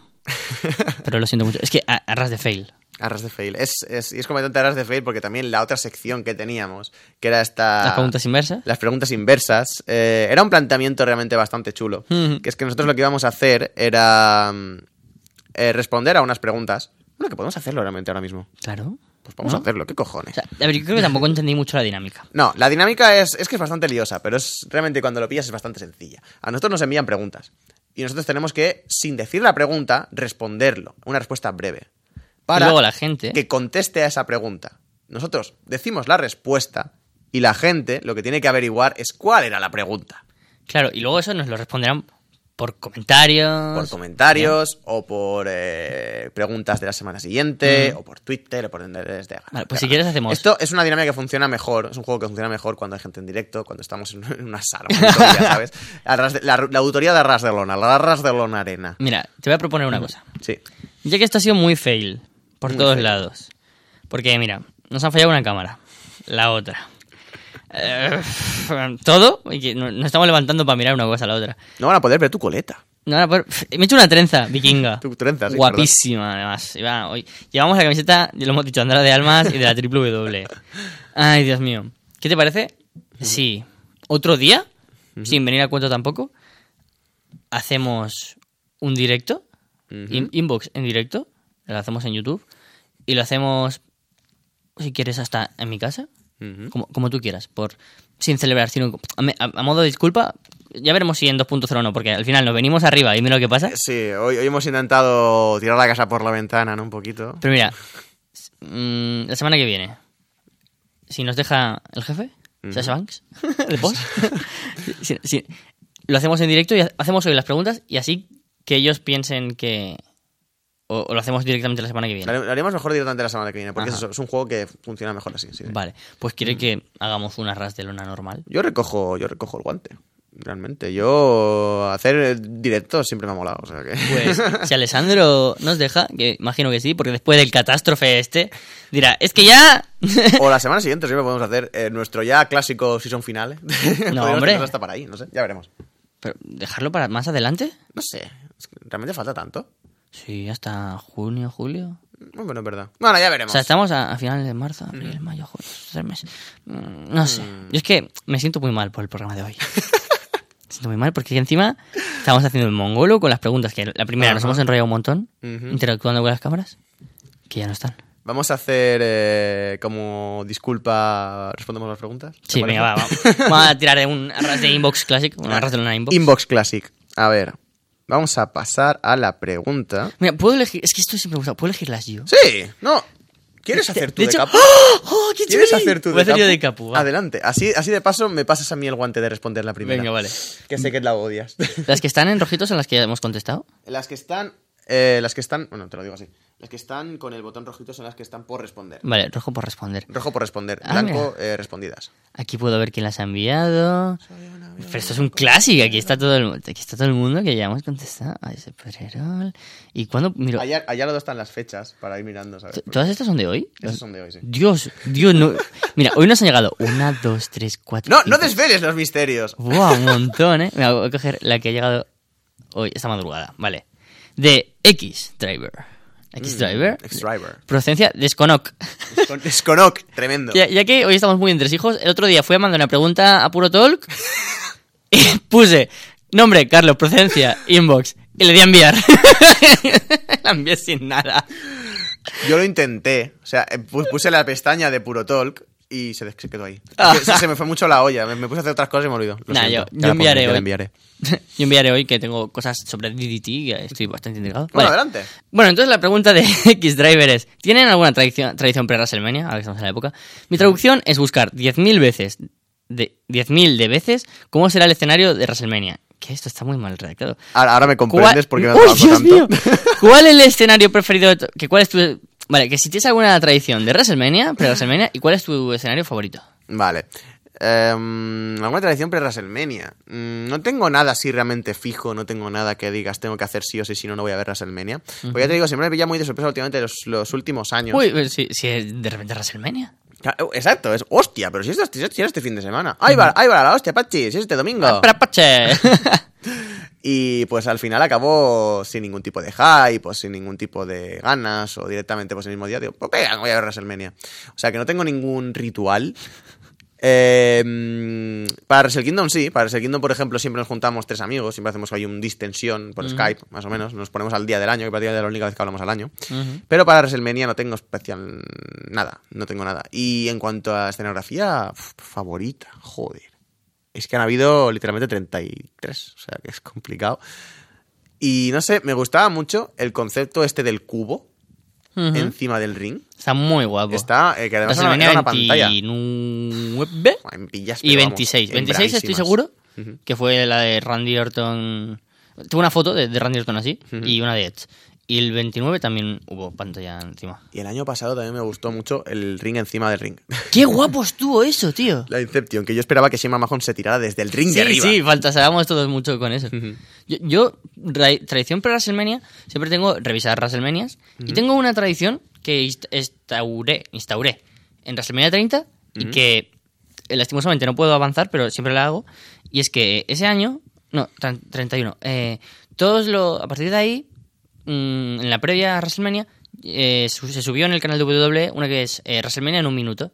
No. Y los vuelvo a ver todos, que en total son 30 minutos, de ese WrestleMania en un minuto. Y así es como que me refresco todos y es como que me entra otra vez el hype por ver WrestleMania. Es de, hostia, ya ves cuando eh, se retiró Ric Flair. Oh Dios, este momento en el que Triple H casi se carga la racha, pero no.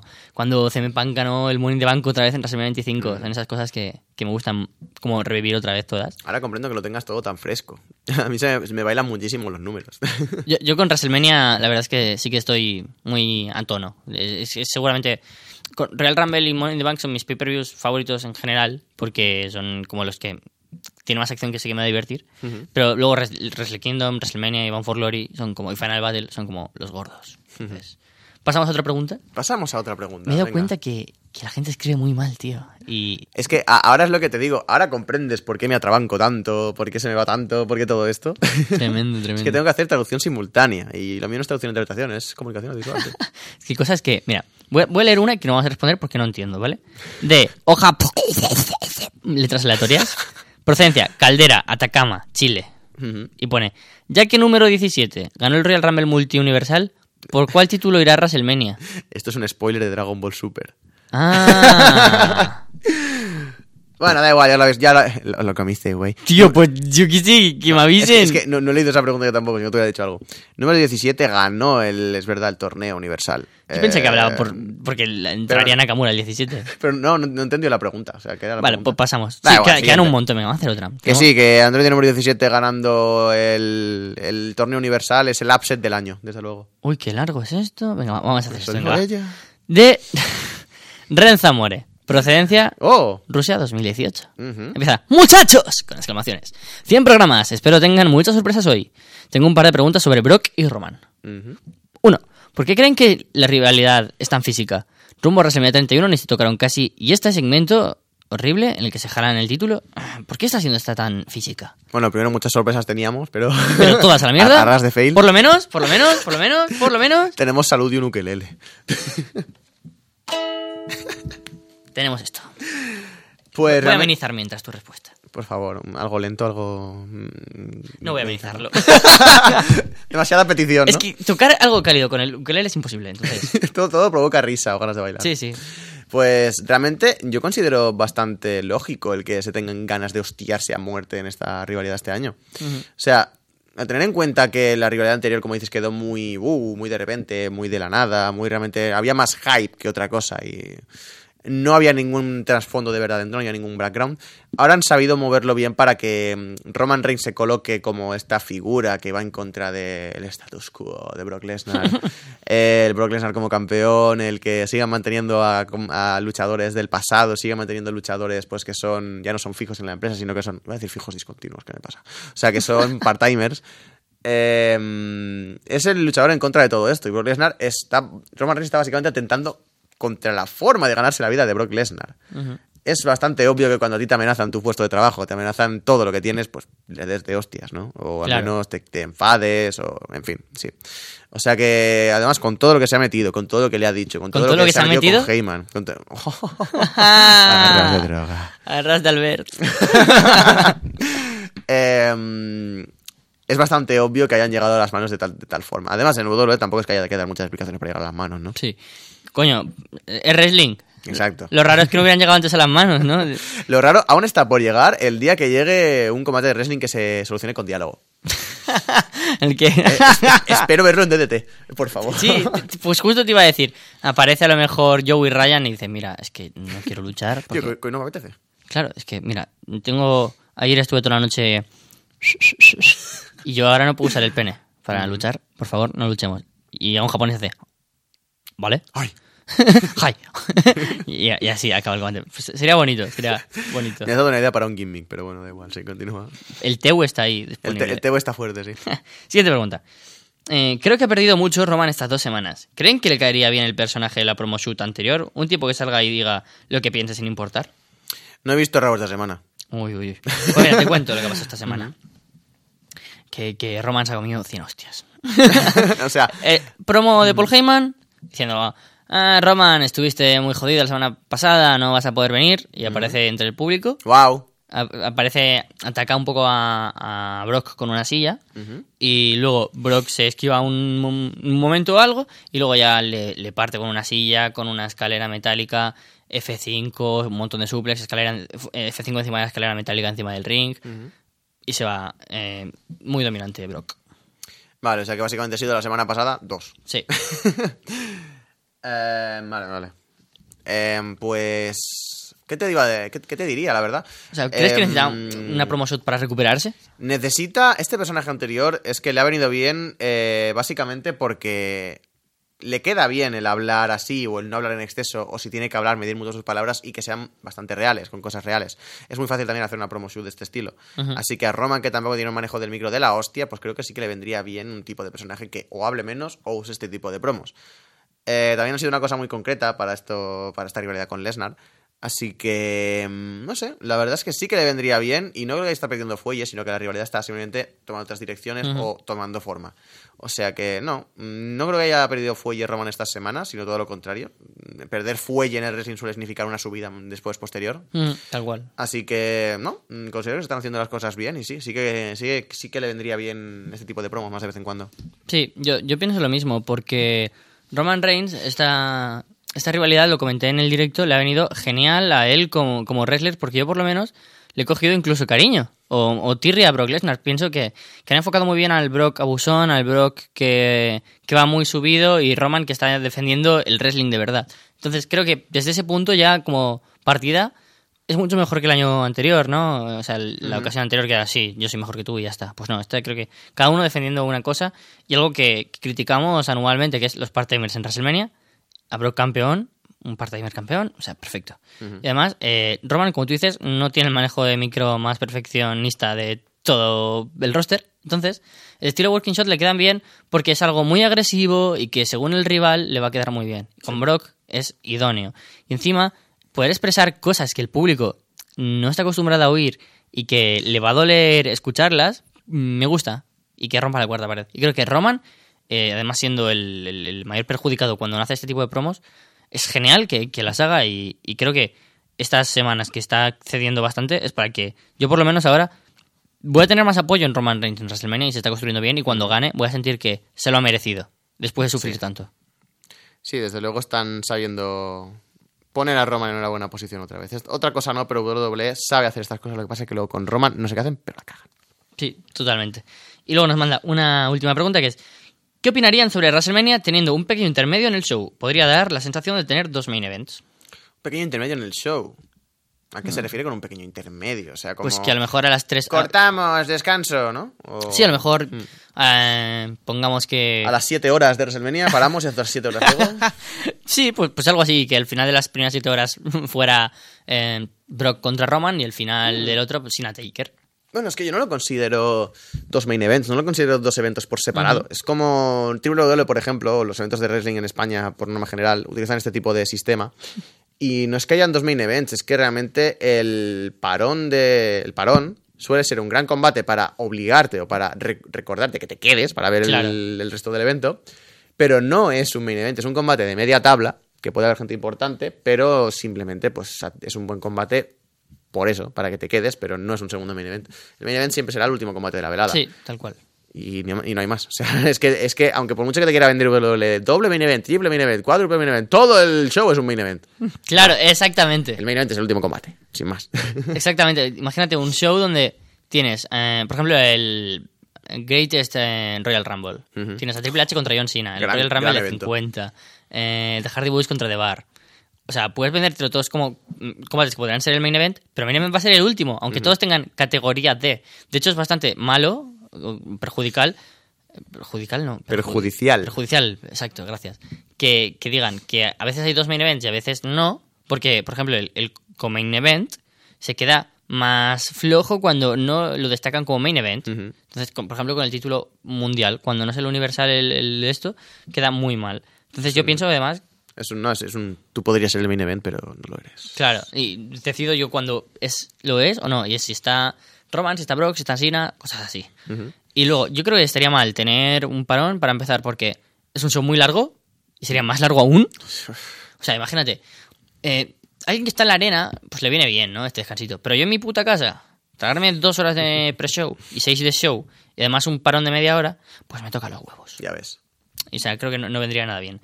Y acaba el señor Renzo More con una pequeña historia. Mm. Dice, lo último, eh, y espero lo más gracioso, creé una historia para ras de droga. Ojalá puedan leerla, ya que hoy es el día de... Todo puede pasar. Es como, como un Real Rumble, aquí todo puede pasar. No, nos ha mandado una pregunta a un perro, o sea. Ya, sí, cierto. Para empezar, dice, Capo y Carlos proponen hacer a ras de droga a Alessandro, pero él les dice que es un B-show, entonces no se puede realizar. Entonces, ¿qué ocurre? Capo y Carlos invaden los directos de Puro Talk, de Lucha Oh. Libre, los nostálgicos, pidiendo su oportunidad. Alessandro se niega y los despide, para invertir todo junto a Vince en la XFL. ¡Ay, Dios! Capo y Carlos atacan ferozmente a Alessandro. Y yo digo, hostia, esto me suena mucho. Y entonces aquí pone él, como Keio y Sami a Zayn. Y digo, ah, pues igual no has tenido tampoco mucha imaginación, Renzo. Capo y Carlos hacen a ras de droga en las indies de los podcasts y luego regresan como héroes. Oh. Oh. Pues bueno, La pregunta es: ¿me cambiaría mi, mi gimmick en Twitter y volvería, y volvería, y volvería a ser capullo enmascarado? y yo, hostia, esto para... Hostia, es que soy el genérico realmente. Sí. ¡Oh, eres el puto genérico! Poca- oh, el nivel de audio. Sí, Sí, ay, perdón. No, no, tranquilo. Poco- Tío, lo acabo de ver. en la- es que ha hecho un pico de la hostia, pero Sí. poca broma, o sea, Mm. todo casa, ¿eh? es perfecto. Hmm. Yo hubo una época en Twitter en la que era arroba y tú de quién eres. Hostia, es verdad, yo te conocí así. que me, sí, sí. me- me gustaba mucho porque era el, el- el Twitter que tenía una amiga, se lo quitó y dije, ¿pero qué haces con tu puta vida? Si es genial. Y me dice, pues quédatelo tú. Y dije, pues sí. Y me puse, tú de Canara. De hecho, eso es el culpable de que pensara que tú eras de Albacete. ¿Yo soy de Albacete? O sea, Que ya- en ya. Albacete. claro, porque en mi pueblo, ¿y tú de quién eres? De... Del Huele. Vale. ¿Cuántas quieres hacer? ¿Una o dos? Dejo elegir. Una más. ¿Una ¿no? más? Pues voy a buscar. Una preguntita más y dejamos por aquí el arras de desastre, arras de tragedias, arras Sí. de fails, arras de todos los adjetivos relacionados con las cosas malas que queráis ponernos. A ver, a ver, vamos a leer. Mira, esta. No, porque. Me encanta porque Carlos está experimentando ahora las fases de- Sí, sí, de- sí. de- del presentador de Inbox, que es, es- son varias. O sea, es la- ah, ahora mismo tiene una, una- una mezcla de sentimientos, de sentimientos, de mierda, tengo que hablar ya, tengo que decir la pregunta que está pasando el tiempo, a la vez de indecisión porque todas parecen buenas, es, es- es un tema complejo. Mira, hay cosas que, que, que, que podéis enviarle, por ejemplo, a Capu, a, y a Alejandro, y a Alberto. El Víctor. patrón. Víctor. ¿Por qué he dicho Alberto? No lo sé. en, en, en Menap, porque por ejemplo aquí nos preguntan, ¿creen que Frankie Kazarian merece ser campeón mundial de Ring of Honor? Preguntádselo a ellos. nos preguntan cosas de, ¿qué pensáis de New Japanese? Pues también puedes preguntárselas a, A Jin y a Walter. a Jinja Walter. Y a Alberto. Alberto el patrón. Pero creo que merece acabar el 100 con Mm. Tinguili sigue vivo. ¡Oh! ¡Oh, Proce- Dios mío! Procedencia México. México, ya ha vuelto a México. Es como Irie cuando volvió en el final de DDT. Pues, Judgment, pues igual. Hola, hola, Capu y Carlos, líderes por siempre rivenistas del Capu Raider Club. Vengo una semana más a dejar mis preguntas en inbox. Y daré... Y, dar, uf, había leído y darles una felación. Y, y darles una felicitación enorme por sus 100 programas y recordar que he estado presente desde los primeros. Me emociona. Pues la verdad es que creo que es la Cierto. primera persona que recuerdo como alguien en los primeros inbox. Sí, sí, sí. Pero no solo ya contigo, sino con una. Sí, sí, sí, por eso. Mm. Es que sí, sí, del principio, literalmente del principio. No sé si en la incluso en el primer programa estaba, no me acuerdo. Seguramente. Y dice, hoy después de sobrevivir a volcanes, de en erupción, a cobras, catacumbas y radiaciones para llegar a este día, Ya dos años de escuchar Inbox. y festejar con una copa desde acá, México. Les mando un saludo y solamente una pregunta. O sea, igual luego nos da tiempo a otra, pero Tingly tiene que estar aquí. Dice, ¿con qué luchadores de todo el universo wrestling compartirían casa? Co- Oh. como estudiantes. Y con quienes no, máximo tres. Woo, woo, woo, Raven Rolls, congratulations. Me acabo de imaginar un fanfic, que seguro que existe esta mierda, es que me lo creo, de WWE siendo un instituto, una universidad o algo del rollo. o sea. Esto- esta serie de dibujos que hicieron WWE Camp, Ah, sí, sí, sí, sí, sí. Pero enfocada a adolescencia, no a Oh. niños pequeños, sino rollo de dramas. no, si Camp era los South Park. De hecho, No, sí, realmente, realmente te- tenía un rollo muy, muy así, muy... Estaba guapo, sí, en realidad. Nunca lo he visto, ¿lo viste? Sí, yo lo vi. Ah. Pero, o sea, era, un- era una cosa extraña, porque era una mezcla... Era un South Park PG, Ajá. sin tacos, así en exceso. Eran niños, porque eran niños, pero obviamente eran, eran personas que mentalmente tenían más edad de la que tenían. O sea, era una serie muy, muy de ese rollo. Pero yo la vi bastante divertida y es una jodienda que solo durará una temporada, la verdad, pero bueno. En fin. Eh, ¿Cuál era la pregunta? ¿Con qué tres Ah, sí, luchadores ¿con qué tres compartirías luchadores piso? piso? Eso. Como estudiantes. Como estudiantes. Y nada más. ¿Con derechos o sin derechos? No, a ver, eh. Pues depende de la carrera. Si Sí, fuera ah. jurídica con derecho. Cojo el ukelele virtual. Vuelo. A ver. Mm, no lo sé. Me gustaría compartir casa con Braun Strowman. ¡Bro! Primeras, Con Braun. Sería bastante divertido. A lo mejor Eh, va a recoger la mesa porque habéis acabado de comer y la tira. sí, sí, exacto. O sea, yo veo que puede dar situaciones bastante cómicas. Eh, la jodienda sería la comida. Mm. Porque ese- para mantener ese cuerpazo esculpido por los mismos dioses griegos, Claro. Tiene que comer muchísimo. Claro. Así que mientras se lo pague él, pues de puta madre. Braun Strowman yo lo pondría como un candidato serio a, a mi compañero de piso número uno. Mi compañero de piso número dos, pues seguramente sería... Es que... Es, que, Es complicado ahora recibir estas preguntas, Sí, ¿eh, chavalote? eh, ahora jode, ¿eh? Ahora molesta. Estoy volviendo a tener los vibes cuando tenía con Alessandro, que era el, el que me tocaba a mí también.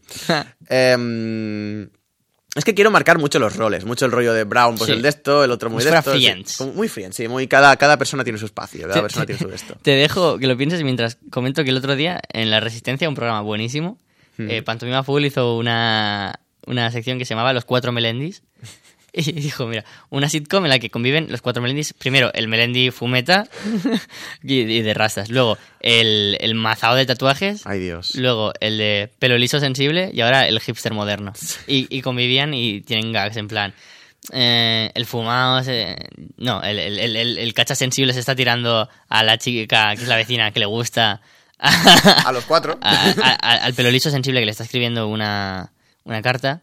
Pero claro, a él lo que le mola es los tíos buenos, por eso se folla al, al- al fuerte. Entonces se raya el, el sensible y le pide al hipster ayuda. Pero luego le dice el fumado. Porrillo, y se soluciona. Y creo que eso, esos serían mis compañeros de piso. Los Melendis. Pues ¿Has mira, pensado algo o te has escuchado la historia Es que he escuchado la historia porque me ha hecho gracia. Pero me has dado una idea y es que molaría mucho convivir con Mick Foley. Oh, Dios. Ahora que has dicho con todas sus de- exacto, personalidades. ahora que has dicho de Qué las personalidades, guapo. molaría Sí. muchísimo convivir con todo, con todo lo bueno y lo malo que puede tener. Porque de repente llegas a casa y te ves a Mankind, ¿sabes? Te ha destrozado la casa, o sea... has- Hablando con ratones. Ha hecho de todo, hablando con ratones, no sé, mil mierdas, ¿vale? O de- está de repente Dude Love y todo es bonito, la, la casa huele a marija que echa para atrás, lo típico. Eh, no sé, molaría muchísimo Sí, realmente sí. convivir con Mick Foley y combinarlo con Braun Strowman a la vez. Que menos, pues mira, si, si Cactus ya se le va la olla, Braun Strowman lo frena. O sea, tengo ahí la repulsión. Mm, ya ves, muy bien. Y como tercera, bueno, tercera, realmente cuarta rueda de esta, de esta hermosa casa, eh, tendría que haber una chica que realmente fuera la, que, la que manda sobre todos nosotros y nosotros somos unos parguelas, ¿no? Porque sois. Pues, básicamente. Eh, no sé, veo en ese rol mucho a... A Brie Bella. A Brie Bella. ¿Por qué Brie Bella? Porque tú lo que quieres es meterme el primo de en vena otra vez. Antes estábamos preparando todo y le he puesto Brimouth 30 horas. 30 horas. Menos mal que solo ha tardado dos minutos en venir. Sí. Pues me pega, a pesar de que no me haría mucha ilusión, el piso, compartirlo con Alexa Bliss. Tío, estaba pensando yo decir a Alexa Bliss. Jurado. Puedo cambiarlo a Stephanie McMahon. No, no, no, No, no, no, no, es que ahora me hace ilusión Stephanie McMahon. Stephanie McMahon. Vale, pues- Es que es la típica señora que es recta. Sí. Y ya está, o sea, es un... O haces las cosas como yo te digo o no las haces. Porque te mueres. Pues buena combinación. Yo he pensado, No, no, no, no pegar una mierda, pero por eso mola. yo he pensado que, que para empezar quiero a Kenny Omega hace tres años. ¡Oh! ¿Por qué? ¿Quién era Kenny Omega? ¿Cómo le llamaban? The Cleaner. es perfecto. ¿Me limpia la casa? Kenny Omega me limpia la casa. Ya está, eso es lo, lo más fácil. Encima es un tipo muy majo que sabe mucho de Japón, con el que puedo ver anime, puedo ver wrestling. Y te puedes echar unos piques al Street Fighter. Le decía un friki de la hostia. Y ese era mi segundo punto. Xavier Woods, el tío más friki del mundo. Eh, podría estar hablando con él de videojuegos un montón y, y sería magnífico. O quedar los tres con Page. Y luego Page, y así ya estamos todos contentos. No sé si te estoy pisando los chistes, perdón. No, pero, pe- pero me ha gustado mucho, la verdad. Luego iba a decir que con Alexa Bliss, porque claro, tendría que tener... ah, si no puedo querer a todos mis compañeros de piso, podría odiar a alguien.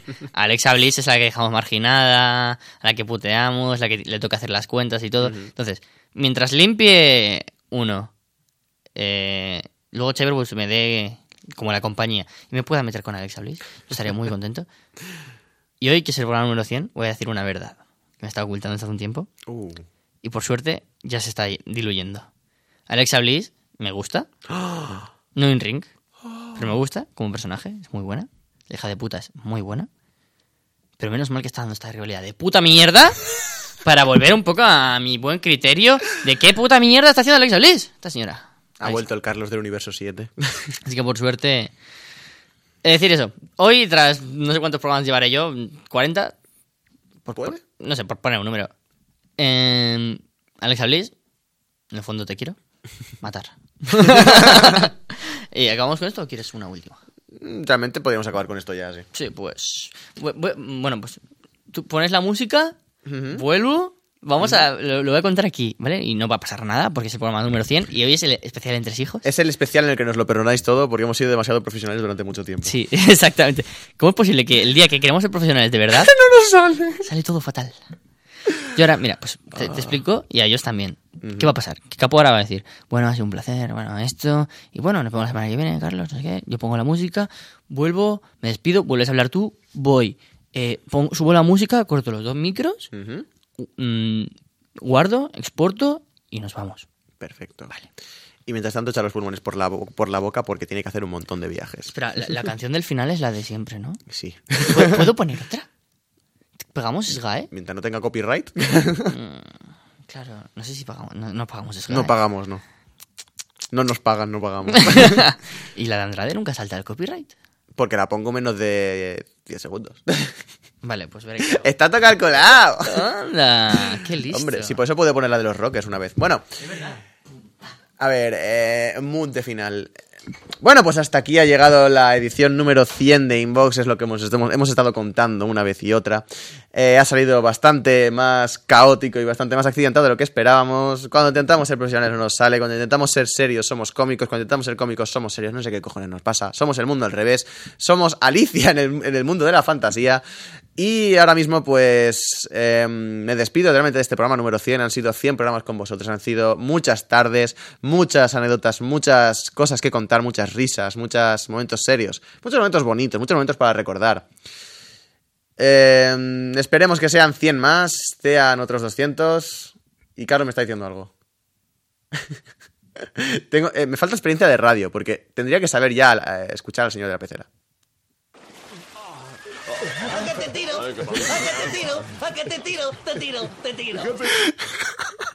Solo había escuchado el principio y pensaba que me estabas poniendo algo, algo peor. O sea. no le des nunca el control de una mesa de mezclas a Carlos. Así que sin más, eh, ha sido un programa muy divertido. Ha sido muy entretenido teneros aquí un ratito no con nosotros, otra horita y pico. Y nada más que puedo decir, la verdad, ya lo he dicho absolutamente todo. Me voy a ir callando un mes, básicamente. Y vamos a esperar a que Carlos llegue otra vez a la sala, llegue como la estrella que es, como el ídolo. Y nos cuente, bueno, pues será más la semana que viene, Carlos. Sí, sí. La semana que viene continuaremos con, con el programa. Sí, le ha puesto bien de volumen, ¿no? Más o menos. Sí, sí, sí. Sí, vale.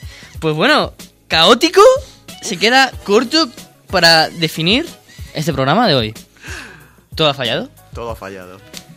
Solo habría sido mm, peor que ahora mismo hubiera tocado algo y hubiera quitado la grabación.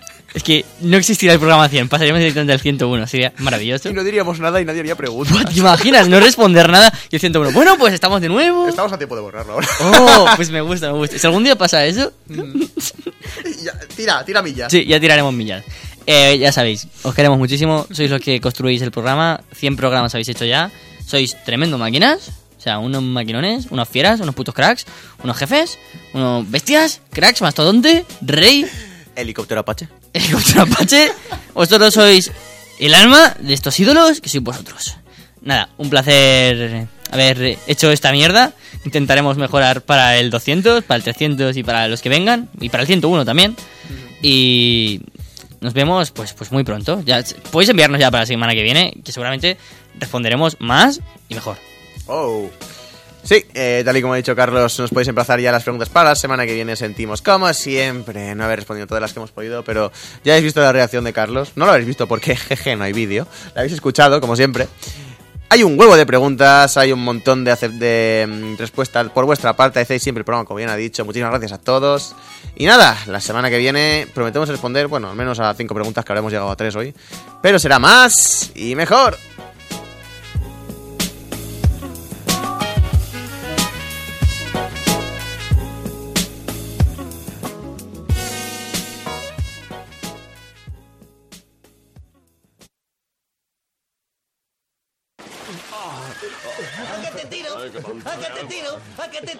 Te tiro, te tiro.